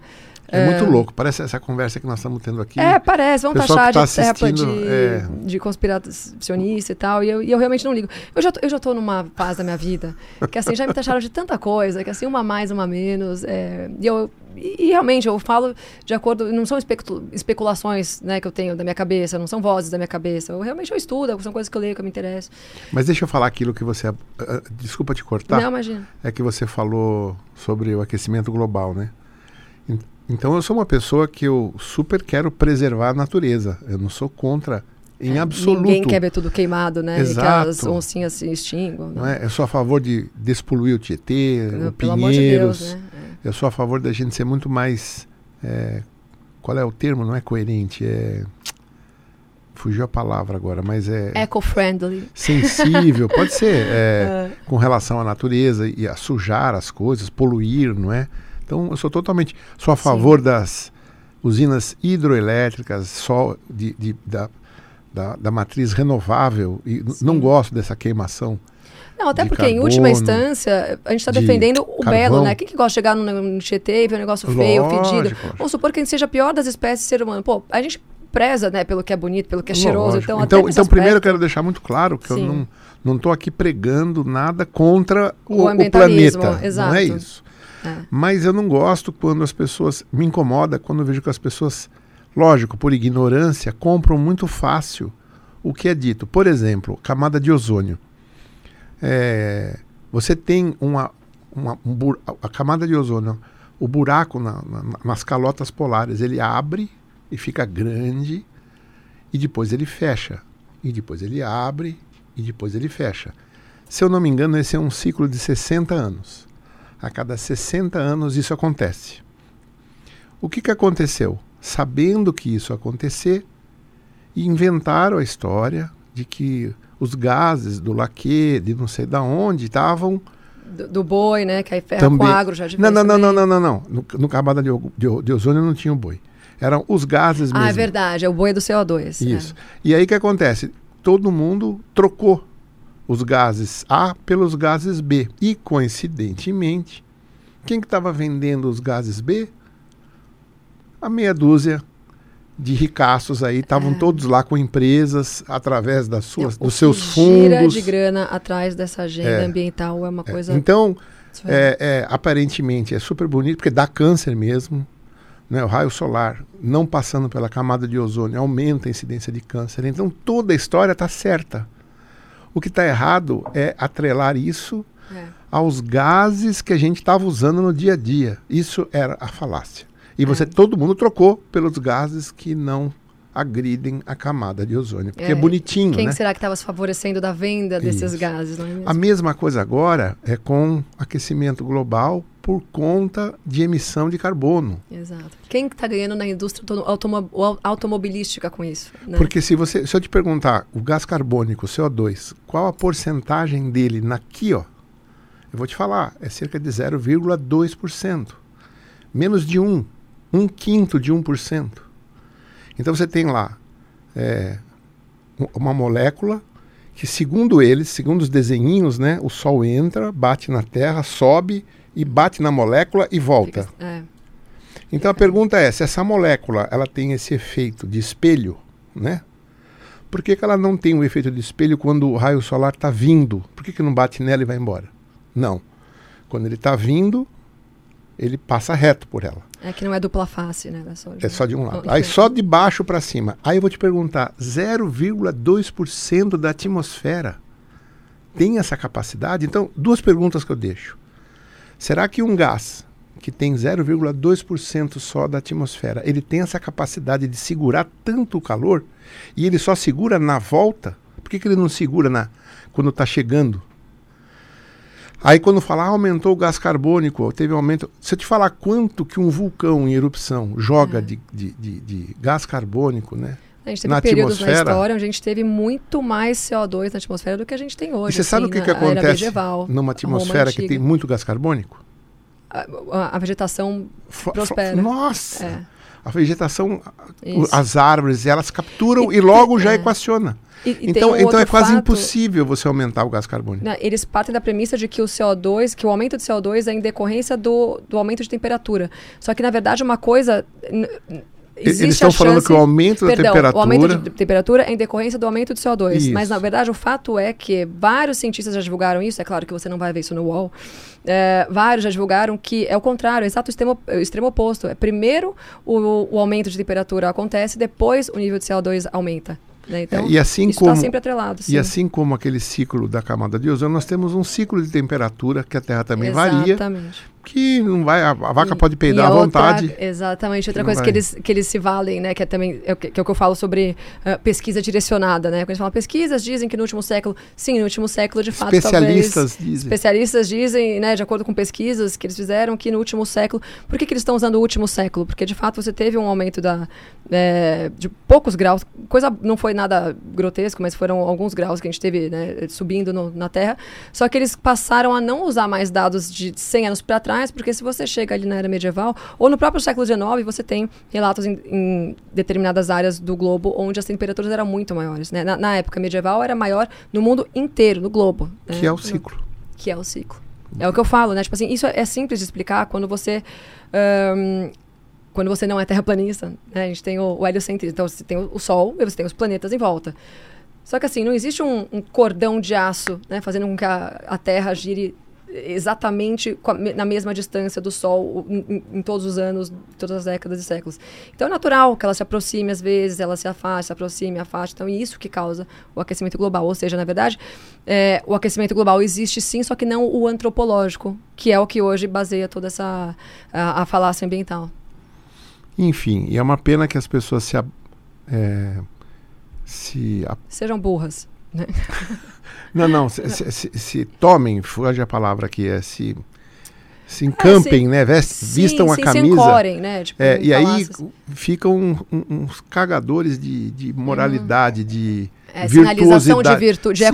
ecovirtude, né? Tipo, é aquele cara que vai no. Mani discutir as tribos Porque do se você, Xingu. é, é. Se, se você estuda um pouco mais e descobre que está tudo errado, você já não tem virtude. Você já não tem. Exatamente. Você quer. a- Negationistics. É, você é negacionista. Exatamente. Uma É. merda, né? Difícil. Mas o globalismo vai além disso, né?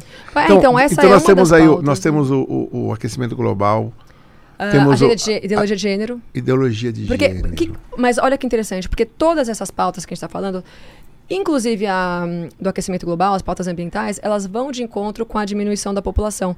Porque hoje, como é que a, a, a, a hippie da Vila Madalena sinaliza a virtude dela? Falando que ela não quer mais ter filho.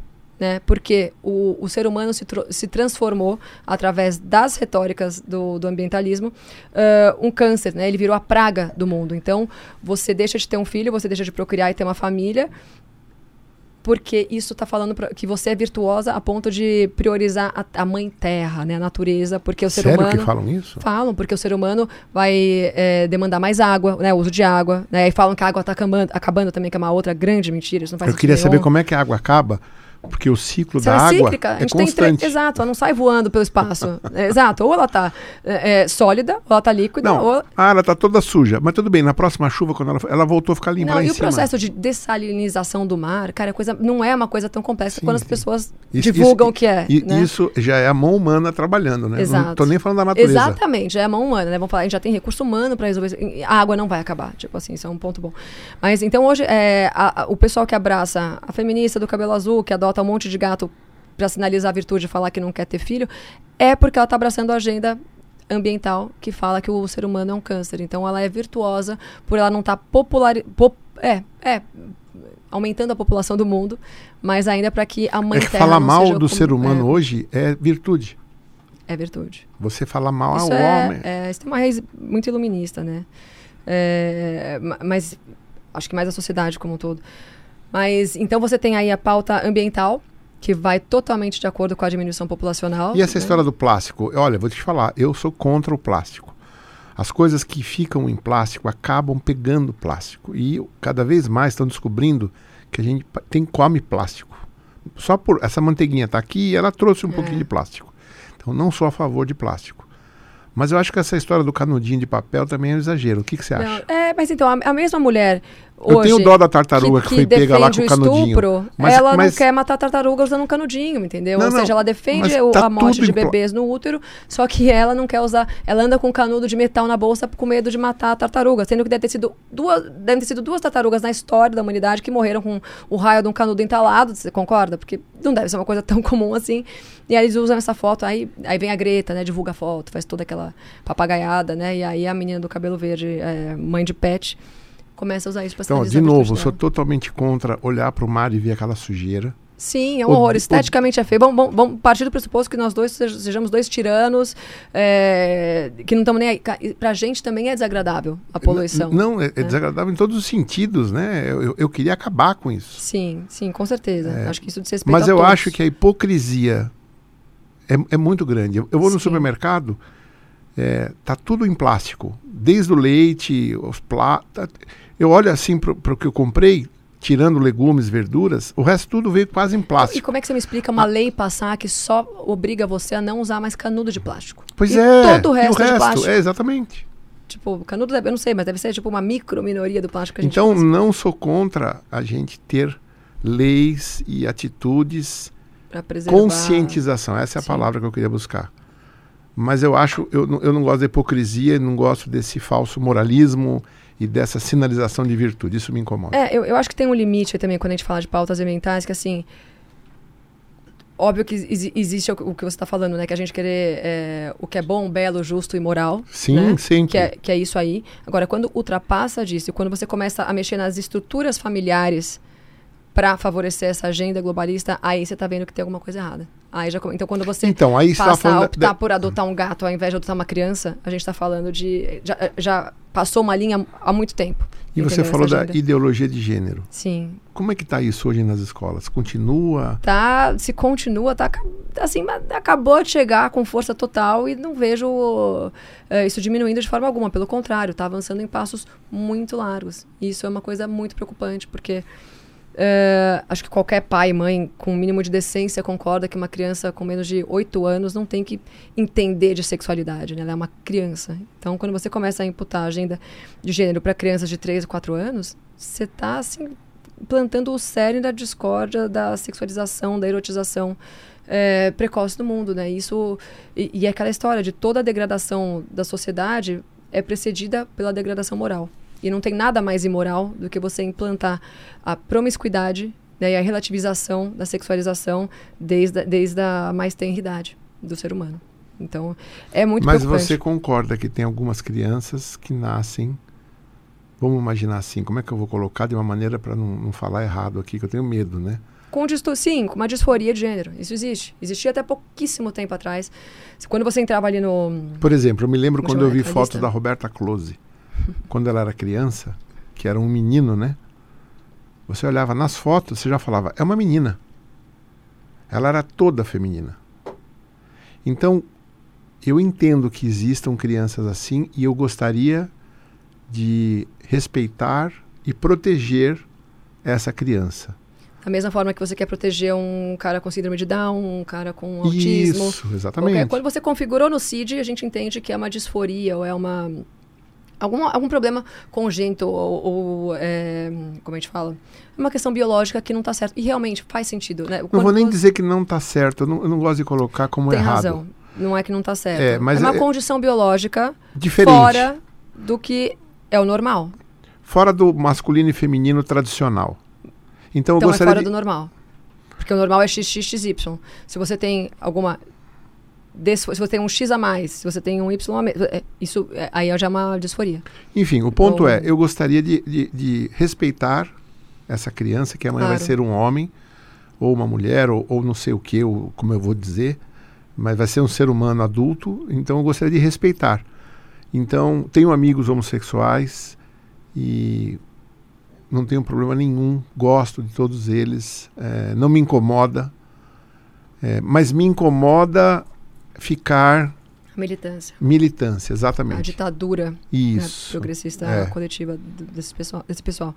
E por que que essa também é uma pauta da agenda globalista? Porque também, né, assim, ao mesmo... Que destrói a família. Também, mas porque ela fala que você... Uh, que você ser homem ou mulher é uma construção da sociedade, ou seja, óbvio que isso incita também no, no, no fato de, das pessoas quererem cada vez menos ter filhos, porque as relações é, nesse cross todo de mulher, hétero, cis, trans, que eu já nem sei mais as nomenclaturas, mas é óbvio que óbvio que existem casais genderless, ou sei lá, que adotam filhos, mas acho que isso é a minoria, né? Então, quando você incita esse tipo de relação intersexual ou ideológica, você está falando que não existe uma estrutura familiar ali para conceber um, um filho. Um, mas também tem... É por isso que eu falo que está tudo sempre atrelado, né? Então, tipo, esse casal não vai querer ter um filho, se é que é um casal, porque você também está abrindo brecha para falar que talvez o casamento nem seja, a monogamia talvez nem seja o correto, então você pode se relacionar com todo tipo de gente. Ou existe o genderless, que é tipo, é, é o sem gênero. Né? E aí você não precisa escolher se você é homem ou mulher.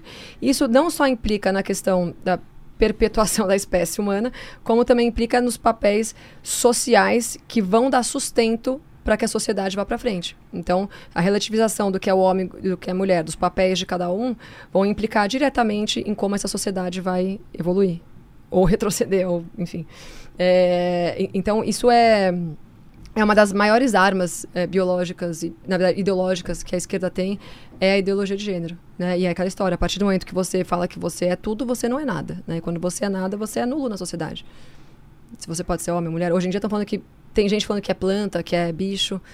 Tem mulher falando que é um que se sente como se fosse um gato.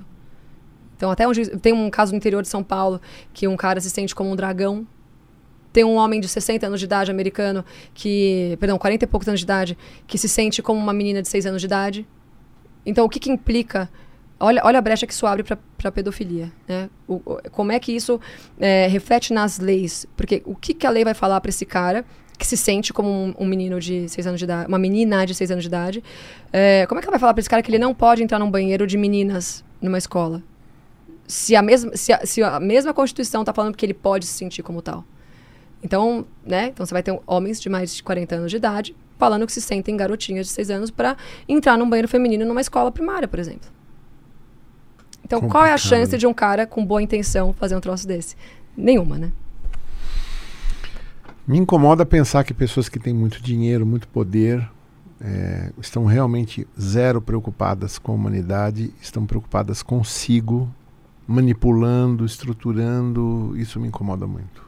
Mas... É, quando a gente fala de globalismo, é, talvez seja interessante para a gente pontuar para o pessoal que está vendo, né? Assim, o globalismo é, fala que né, essa agenda global, a nova ordem mundial, né, que é o que a gente chama, fala que essa, esse topo de pessoas da elite global, né, que é o que a gente chama de metacapitalistas, né? Ou seja, são pessoas que enriqueceram tanto através do capitalismo que hoje elas não querem sair do topo desse poder, né? Então tem é, determinadas pessoas e famílias. E o socialismo é, é, um presente para essas pessoas. É um presente. Né? A professora Porque Olavo que fala dos três pilares. Você, você tira toda a classe média, né? Você vai deixar. E aí a minha próxima pergunta já seria, mas já estou entrando nela, né? Cuba. Ah. Você não tem classe média em Cuba. Você tem a miséria e, você... e o líder comunista, Exatamente. e a liderança comunista. Sim. E assim também acabou virando a Venezuela. Exatamente. E acho que assim também deve ser a Coreia do Norte. Sim, a gente não sabe, assim como a gente sabe da China, né? Então, é, é, essas pessoas que têm muito poder, e vamos voltar para aquele ponto que você falou agora há pouco, sempre tivemos na humanidade pessoas que desejaram controlar o mundo, controlar uma boa parte do mundo, Gengis Khan, Napoleão, Roma, né, e, e N outros. Uhum. É, e é o que nós estamos vendo hoje, só que hoje não é em guerras, é com é estruturas, artimanhas, Exato. falácias, é, retóricas, a dominação da mídia. E você vê que ela não é mais. É, acho que né, a história mostrou empiricamente para a gente que através das forças armadas ou através da, da imposição é, do nem Estado, pega bem, não, né? não pega nem bem. Tá aí a Rússia para não deixar Exatamente, a gente não pega nem bem. Mas então é, a arma deles é o quê? O que a gente chama de o gramscismo, né? O marxismo cultural, sim, que, é, é, que são essas ideologias progressistas. Né? E, pra... eles, e eles infiltraram demais as universidades, demais. as escolas. É, quando a gente abriu o olho agora, já tá, já tá tudo, né? Desde Porque a década de 60. Muita gente, muita gente totalmente tomada com esses pensamentos. Totalmente tá, tomada. Eu diria que é a maioria hoje. Do, do pessoal jovem, pelo que eu vejo na, tipo, nas universidades, escolas, né, que é um, é um público que eu tenho bastante contato, porque eu recebo todo dia denúncias, né, essas instituições de ensino. Eu diria que é a maioria. Tipo, a ponto da pessoa que não defende pauta, as pautas da ideologia de gênero, por exemplo, ou feminismo, elas serem oprimidas em sala de aula. Sim, eu não tenho dúvida que esse programa, quem assistiu aí e se incomodou, vai hater vai chutar o vai balde nos comentários. Hater. Paciência. E, tá, e, por mim tá tudo bem, digo mais por você, né? Não, não, paciência também. Eu, eu sou a favor sempre de, de divulgar o que eu entendo que é o correto. Agora, falando sobre globalismo, aí uma pergunta que eu tenho para você. Em relação ao Elon, ao Elon Musk, né, que é um cara que que está de fato nesse topo da, da pirâmide é, elitista global. Um, você acha que as intenções dele comprando o Twitter são puramente quem sou eu para dizer quais Liberais... são as intenções do Elon Musk? Não, mas a gente estava falando sobre esse seguinte, avivamento da direita. Eu, né, eu acho o seguinte, eu acho que ele enxergou, eu acho, acho, que ele enxergou que permitir que as pessoas falem livremente é financeiramente interessante. Eu acho que o Twitter vai ganhar valor com o passar do tempo. Ele vai ser muito mais usado, porque o que acontece? Você tem hoje aqui no Brasil Fizeram uma pesquisa lá no Twitter, eu vi hoje agora. Tava dando Bolsonaro 70%, 72%, Lula, é, Ciro 9%, Lula 8%, brancos e nulos 8%. Então, em segundo lugar, estava o Ciro, Bolsonaro disparado. É, tem muita gente que não gosta do Bolsonaro, tem gente que está vendo aqui que vai agora até.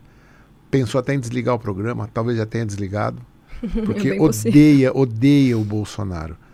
É, paciência, mas eu entendo hoje que a maior parte dos brasileiros votam Bolsonaro, mesmo tendo uma classe que odeia ele profundamente. Então, você tem aqueles. Novo, que é uma elite progressista.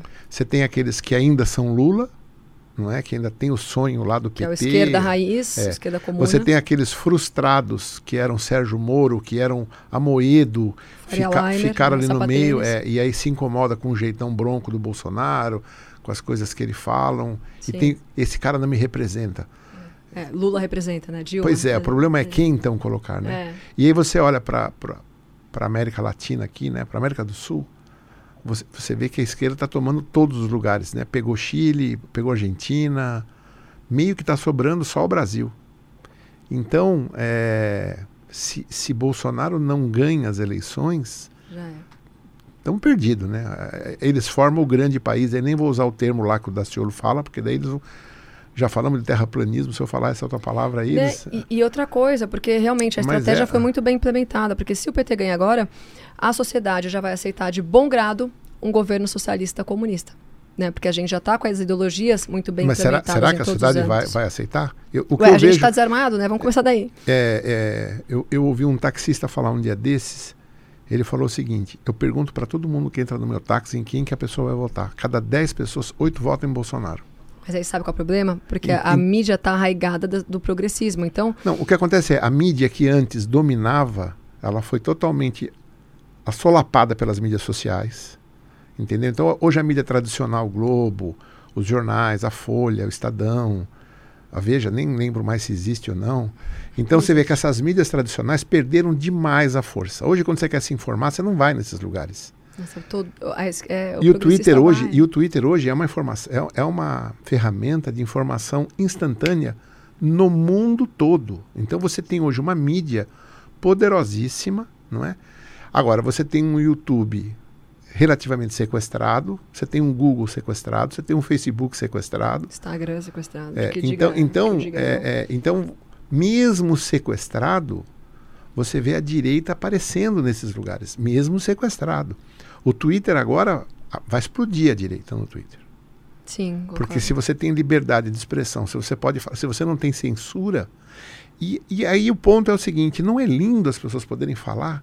Eu, eu fiquei impressionado de ver como que as pessoas estavam atacando e ficando com medo de que houvesse liberdade de expressão. Muito a minha vontade é falar, isso, gente, que mundo que você vive? Você quer voltar para a Idade Média? Isso é muito doido. Você, quer, você, você que fala, fala tanto que não gosta da censura é. dos militares, está de, defendendo a censura. É, exatamente. Então é tipo, é muito incongruente, é muito incoerente. É. Então, respondendo a sua pergunta, eu acho que ah, o Elon Musk deve ter percebido que permitindo, tendo um canal que tem liberdade de expressão, esse canal vai bombar, eu acho. Com isso, o Twitter. Ele está com essa história de verificar as pessoas. Eu não acho de todo ruim não é? é? Porque se você quer falar, então quem que é você? Você não vai se esconder atrás de um perfil anônimo. Sim. Então não tenho nada contra as pessoas darem a cara se quiserem falar, nada contra. É, ele também tem um projeto ali de inteligência artificial, então acho que ele vai ter acesso a uma base enorme de comportamento, de, de opinião, que vai ajudar a alimentar a outra empresa dele. Então também acho que ele viu isso. E o que acontece é o seguinte, ele não rasgou o dinheiro, o patrimônio está lá. Ah, sim, claro. Né? E o, o, Twitter ontem subiu 5%. Olha só. Eu não sei se, se foi ontem ou anteontem. É, acho que foi anteontem. Ontem eu não vi. Então, é, 5% em, É. em, em 40 e poucos. Foi, um, foi no mínimo um bom negócio que ele fez. Né, já ganhou 2 bi de dólar. Deixa eu ver. É, é, é, uns 2 bi de dólar. Então. Mas eu acho que o, o Twitter sobe mais agora. E outra, estava muito sequestrado, né? Tinha muita, muitas práticas. E ele estava perdendo força. Estava meio assim. Já, já valeu muito mais e perdeu valor. Então eu acho que ele vai recuperar esse valor do Twitter. Então eu acho que ele. Eu acho que foi uma união aí. Ele queria sim poder falar. Né? Acho que ele se incomoda. Mas ele também viu a possibilidade de ganhos De financeiros. ganhar um mono, talvez um futuro monopólio das redes, né? Porque E fazer qual um seria pouco. o próximo passo? e fazer Comprar um- Tomara que ele queira comprar o Instagram também. Quem sabe eu recupero minhas contas. Mas é, é- é um princípio muito básico que as pessoas, que o vitimismo coletivista atual não consegue entender, que é a- o meu direito de liberdade de expressão não termina onde o teu sentimento começa. Né? Então não é porque você ficou chateada que eu não tenho o direito de falar o que eu quero. E as pessoas hoje estão vivendo dessa forma. né? Tomara. Vamos, vamos. Não, e outra, liberdade de Torcer. expressão não significa que você vai falar qualquer coisa e vai ficar impune. Não, se você falar merda, você vai. tem lei que protege, né? Não é? Tipo, calúnia, Exatamente. difamação. E outra, se você ficar falando o que não deve, as pessoas vão acabar te abandonando também. Exatamente. Então não é que. Crime de fake news. Onde já se viu crime de fake news? Não, Crime de discurso de. O que, que é o discurso de ódio? Não, discurso de ódio que a Globo fez com o Bolsonaro durante quatro anos. Exato. Esse é discurso de exatamente. ódio. É, e qual que é a régua, né? O Folha. que, que mede o que, é e o que não é isso aí? Pegar a cabeça do É a presidente e cartilha jogar, a bola, ideológica deles. jogar a bola com a, com a cabeça do presidente. É, Agora, recentemente, fizeram um boneco para esfaquear, não sei se você viu. não vi. Então, eles falam muito do ódio da direita. Eu não vejo o ódio na direita. É. É, eu, eu vejo o ódio na esquerda. Ah, Muito, muito. Mas. Muito bem, falamos do globalismo, falamos. eu, é, só queria é, terminar na ideologia de gênero. É, você tem filha na escola hoje? Tem uma filha de três anos. Ah, três. Ah, então ela não está sofrendo com isso ainda. Acho não, né? Você, É, você no, seu, não. no seu Instagram, você recebe relatos de. Demais. Ah, é? Todos os dias. Na verdade, essa história do Doutrina Zero começou porque. E era essa. Eu queria terminar com o seu curso. Ah, é. É, Ah, então, já veio a calhar. O, o Doutrina Zero, ele, ele surgiu, né, que é o meu curso, surgiu porque no ano passado eu já falava sobre, já falava muito sobre ideologia de gênero e sobre pautas ahn, vindas do feminismo é, para falar sobre doutrinação nas escolas e tal. E, eu- e aí, há um pouco mais de um ano, uma mãe me, me procurou para falar que uma escola estava distribuindo material ahn, da, e a matéria acho que era língua portuguesa. Então ela estava usando um material didático e usando a figura da Anne Frank como uma menina homoafetiva para falar sobre o Holocausto na aula de, eh, de língua portuguesa. E, inclusive, o próprio material didático era recomendado para crianças de, no mínimo, adolescentes de no mínimo 14 anos. Espera um pouco, deixa eu entender sendo- direitinho. O material que a pessoa estava usando na escola. Era, era tipo um gibi, uma revista em quadrinhos, um livro em quadrinhos, para falar do Holocausto. Só que a personagem central, que é Anne Frank, que todo mundo acha que tá careca de saber quem é, era estava sendo usada como uma menina ah, lésbica. E a comunidade judaica não reagiu a isso? Isso que é mais incrível. Isso, ah, uma parte sim, tá? Então essa mãe me procurou, então era, era um grupo de 87 mães. Uma delas. E é muito difícil olhar inbox no Instagram. Tipo, bem, porque eu acabo recebendo muita coisa, mas. ahn, ainda mais naquele perfil que era muito mais gente. Então, essa mãe, ela insistiu em mandar algumas vezes e por acaso eu vi. E quando eu vi as fotos do material didático que estava sendo dado para crianças de 11 anos, eu falei, meu, tá muito errado. Aí eu fiz O um que, vídeo. que era o material? Era Anne Frank se masturbando, Anne Frank falando que tinha desejo sexual para outras meninas. E vamos falar, se todo mundo tá chocado com o, o que uma mãe falei na, falou na, numa- num contexto de guerra, você imagina, muito me admira as pessoas não recriminarem uma escola que tá dando um livro onde Anne Frank, num contexto de holocausto, tá pensando em transar com as amiguinhas dela. Você concorda? Então a mesma pessoa que hoje fala, mãe do, fala mal do Mamãe Falei, ah, porque tava num contexto de guerra, então não podia falar do- da forma que ele falou de mulheres, muitas dessas pessoas estão defendendo o uso desse material didático da Anne Mas Frank. é, é revoltante a desproporcionalidade com que eles atacam A Eles e- e, defendem B. E isso mostra pra gente E o que mesmo assunto. é- é- a gente tá falando de pessoas e não de valores. Você entende? E a ideologia ataca pessoas e não os valores. Porque a ideologia é nefasta. Então ela vai se debruçar em qualquer coisa que sirva para né, embasar as, as, retóricas deles, enfim, os valores deles.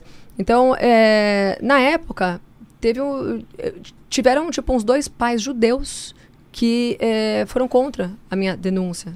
Né? Porque não era denúncia, porque era, uma, era um material que estava sendo amplamente divulgado dentro da escola. E, e aí, quando eu denunciei, é, rolou uma repercussão muito grande. Aí falei Adri, foi pra Jovem Pan, uh, até na Folha de São Paulo, através do, do Kanner. É, foi parar também. Enfim, rolou uma repercussão muito grande.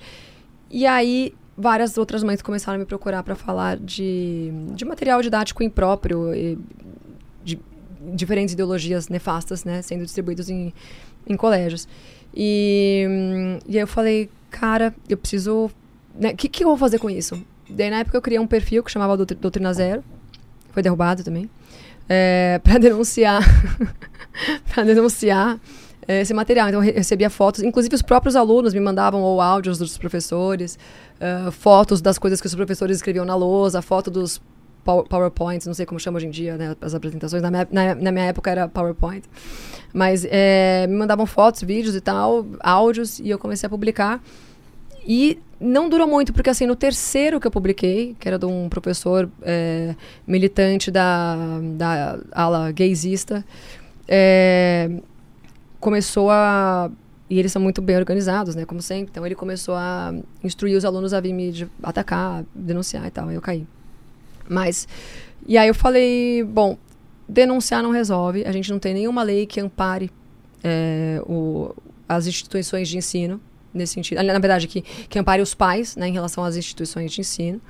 Uh, então, o que, que, eu vou fazer? Daí eu comecei a pensar quais são as principais pautas. Né? E, e, assim, eu vi muita. Ao mesmo tempo que eu via muitos pais e alunos entendendo que tinha alguma coisa muito errada nessa doutrinação, eles sabiam que estava eles só não sabiam explicar exatamente o quê.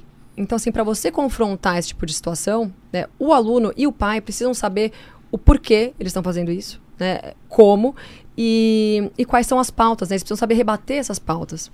Então, quando você vê um professor lá defendendo a ideologia de gênero ou agenda, sei lá o quê, você tem que saber rebater. Como fez esse menino da, da, da escola Avenues, né? Que levaram lá em Guajajara para falar sobre redistribuição de terras, né? Ou seja, fazer um palanque político, uma peça jurídica para o PSOL, dentro de uma escola particular de São Paulo.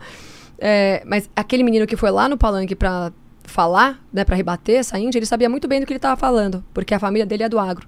Então ele foi lá para é, no final ele até fala para a Índia, então melhore, né? Tipo, querendo dizer, é, ele é fantástico. Então a gente precisa desse tipo de atitude, né? Então assim, encorajar esse tipo de atitude, né? De confronto. Não é confronto desrespeitoso, não é xingar o professor, não é isso. É tipo assim, é, que, é questionar. Né? As, as, escolas adoram hoje falar em questionamento, mas ninguém quer que questione quando aquilo não favorece a retórica deles também. Então, é, eu dou o endosso e a base uh, de conhecimento para que a pessoa consiga confrontar determinadas pautas, não as pautas mais que eu considero as mais é, disseminadas e mais perigosas. E eu também é, explico o porquê algumas pautas, que a primeiro modo você não entende o quão perigosas são, o porquê que elas são perigosas.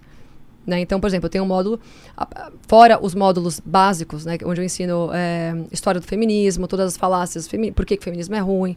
Uh, tem o módulo ideologia de gênero, tem o módulo da ONU, né, falando só sobre a ONU. É, eu também falo, eu, eu, também ensino, tipo, como você. É... Gente, esqueci o que eu ia falar. Então tem esse modo. Ah, então eu ensino um pouco da, da história da doutrinação, né? Então a pessoa, ela começa a entender. E aí é inevitável a gente falar um pouco sobre globalismo numa ótica geopolítica, né? Assim, da, da, da ideologia mesmo dos caras, por que, que eles querem que você aprenda essas pautas. E aí eu ensino você a rebater essas pautas.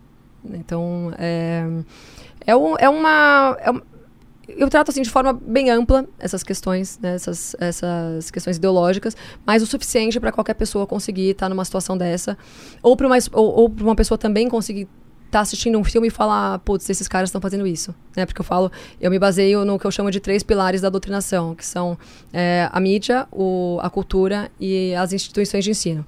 Então, essa base toda que eu faço de conhecimento é voltada para as pessoas que estão é, ou na faculdade ou nas escolas, mas eu também dou um apanhado geral para falar sobre como isso está inserido na cultura. Né? Aí você tem o tipo absurdo de ter é, exposições é, financiadas pelo, por bancos, né? o Santander, né, que fez aquela exposição de chama camisinha usada e colocada ali como uma obra de arte. Né? Eu tinha Ou acho que o, o mesmo Santander também fez uma exposição onde tinha aqueles homens nus né, interagindo com as crianças. É, endossopedofilia, tudo que é tipo de barbaridade que a gente já falou. Então eu explico como isso está arraigado na cultura, nos filmes, no teatro, nos desenhos, né? Porque a, a, própria Disney hoje, né? Tem as princesas, todas as princesas da Disney viraram feministas de repente. Né? Então, é, como isso fica de alguma forma no inconsciente das crianças e com o tempo. Então, a primeiro modo, as mães podem falar assim: ah, não, mas isso é bonitinho, isso é inclusivo, isso é né, né, aquelas, aquela fachada bonitinha, né? Que sinaliza a virtude que a gente conhece. Mas no final, a longo prazo, aquilo lá, na verdade, é só uma, uma porta de entrada para uma infinidade de, de ideologias completamente nefastas, né? Então eu também ensino de certa forma as pessoas a enxergarem, é, a, a, a, compreenderem da, todas as formas de doutrinação que a gente tem através da cultura também. Então é meio que isso, assim. E se a pessoa quiser fazer o doutrina zero, como que funciona? Ah, eu vou abrir uma próxima turma em junho desse hum, ano. É por turmas. É, eu abri em fevereiro. É, eu gosto de fazer assim porque eu, eu, gosto de responder todos os alunos, eu gosto de dar uma. Às vezes a pessoa não entende uma coisa ou outra, eu dou uma atenção maior. Enfim, então eu tenho um, um número limitado de alunos por turma também. Então em junho eu vou abrir a próxima. E se alguém quiser, como é que a pessoa então, atrás? aí, é, através do meu perfil no, no, Instagram, eu vou divulgando né, as datas de abertura. E o seu perfil é turmas. é Pietra Bertolazzi? Pietra Bertolazzi derrubada. Derrubada. É. E se esse aqui, se esse aí cair, dá uma dica, como que vai ser o próximo, só para a pessoa poder procurar. Pietra Bertolazzi sempre, né? Pietra Bertolazzi sempre. Mas é. Aí eu sugiro que vá no YouTube. Eu tenho um canal no YouTube que eu, como eu uso pouco. Como chama lá? Pietra Bertolazzi. Ah, tá. Aquele quase não cai. Aquele quase não cai porque eu falo pouco, as pessoas ainda não estão olhando muito para ele. Talvez agora vejam. Mas é. Então eu, eu, vou também usar ele. Talvez o, o, o, meu Twitter é Pietra underline SP. Então eu vou provavelmente usar essas outras mídias para tá falar, caso eu caia de novo no Instagram. Enquanto Elon Musk não compra. não sei se ele vai comprar tudo também, não. Acho que não. Um, um só já vai dar bastante dor de cabeça para ele. Mas vai saber. Ele, apetite ele tem, né? Dor de, que dor de cabeça ele pode ter? Tipo, ele compra todo mundo. não é? Não, mas tudo, tudo traz dor de cabeça, né? Não dá para pensar que não traz, mas traz. Gente, só fazer mais um parênteses aqui. Estou é, gostando cada vez mais de vinho orgânico. É, fiz aqui uma entrevista recentemente com o Dido Russo. Aconselho você a ver ele defendeu o vinho biodinâmico, que é mais que orgânico. É um vinho que leva em consideração as estações da lua e uma série de outras coisas. Então, sou super a favor que a natureza seja muito preservada, que a gente volte ao máximo o contato com o que é mais natural. Não sou contra de forma alguma o lixo jogado por aí. Então, eu só sou contra às vezes, as historinhas mentirosas que criam em cima disso para vender virtude, é, ter ganhos políticos, ganhos econômicos. É contra isso que eu sou contra. Agora, contra o resto, não. Pietra, que mais, Pietra? Já estamos aqui já mais de duas horas. Quantas horas, Vivi? Vai dar três, né? Vamos fazer outro programa depois. A gente pode fazer outro programa. Não, tem, ó, eu tenho um monte de pergunta aqui que eu não te fiz. Ah, então, por favor. Não, mas já deu bastante. Ah, é? Eu já tá tô bom. meio breaco vai dar, aqui. Vai dar problema pra edição. não, não. Já tá meio... ah, muito bom. Eu tô comendo pra ver se me ajuda, mas é, eu dormi pouco essa noite e quando eu durmo pouco, eu tomo vinho. Nossa, já ele, é, ele me é pega. É, é, me pega. Mas, mas então é isso. Pietra, foi um enorme prazer ter você aqui prazer foi todo meu. Acho que o programa foi light, né? Eu, é. Pelo menos para nós, né? a janela de Overton, né? Tipo, pro nosso lado tá, tá Agora, dizendo que sim, foi Vamos ver os comentários depois aí, vai ter hater pra cacete que eu vai sei. Vai ter xingamento de terraplanista, é, não, conspiracionista, é. tudo isso. A lua, olha onde eu fui encostar na lua. Vamos ver o que os caras vão falar da lua aí. Também tô curiosa. É, mas eu, eu quero trazer algumas pessoas que explicam melhor todos esses temas, quem sabe eu vou ter a oportunidade de tê-los aqui comigo, aí vocês vão entender bem melhor. E o objetivo aqui é levar entretenimento, mas levar um pouco também de elucidação, né? De, de pontos que nem sempre estão aí colocados de uma maneira fácil, né? Só se a pessoa cavocar, ela acha. Então, é verdade. Petra, muito obrigado. Eu que agradeço a oportunidade, adorei. Parabéns pelo, pelo podcast. E vamos combinar outras, mais três horas. Né? Vamos. De três em três horas a gente vai. E olha, nós temos aqui uma, uma tradição para você escrever para mim aí um, um, uma mensagem de bom agouro aí. Olha, obrigada. E aí a gente coloca depois numa garrafinha. Você que ficou comigo até essa hora, muito obrigado. Se você gostou do programa, considere deixar um like, se inscrever no canal, isso ajuda muito a gente. O Winecast está começando, então qualquer like, qualquer inscrito, comentário, divulgação é sempre muito bem-vindo. Então é isso aí. Vamos até agora falar um tchau ali. Pessoal, obrigado e até o próximo Winecast. Música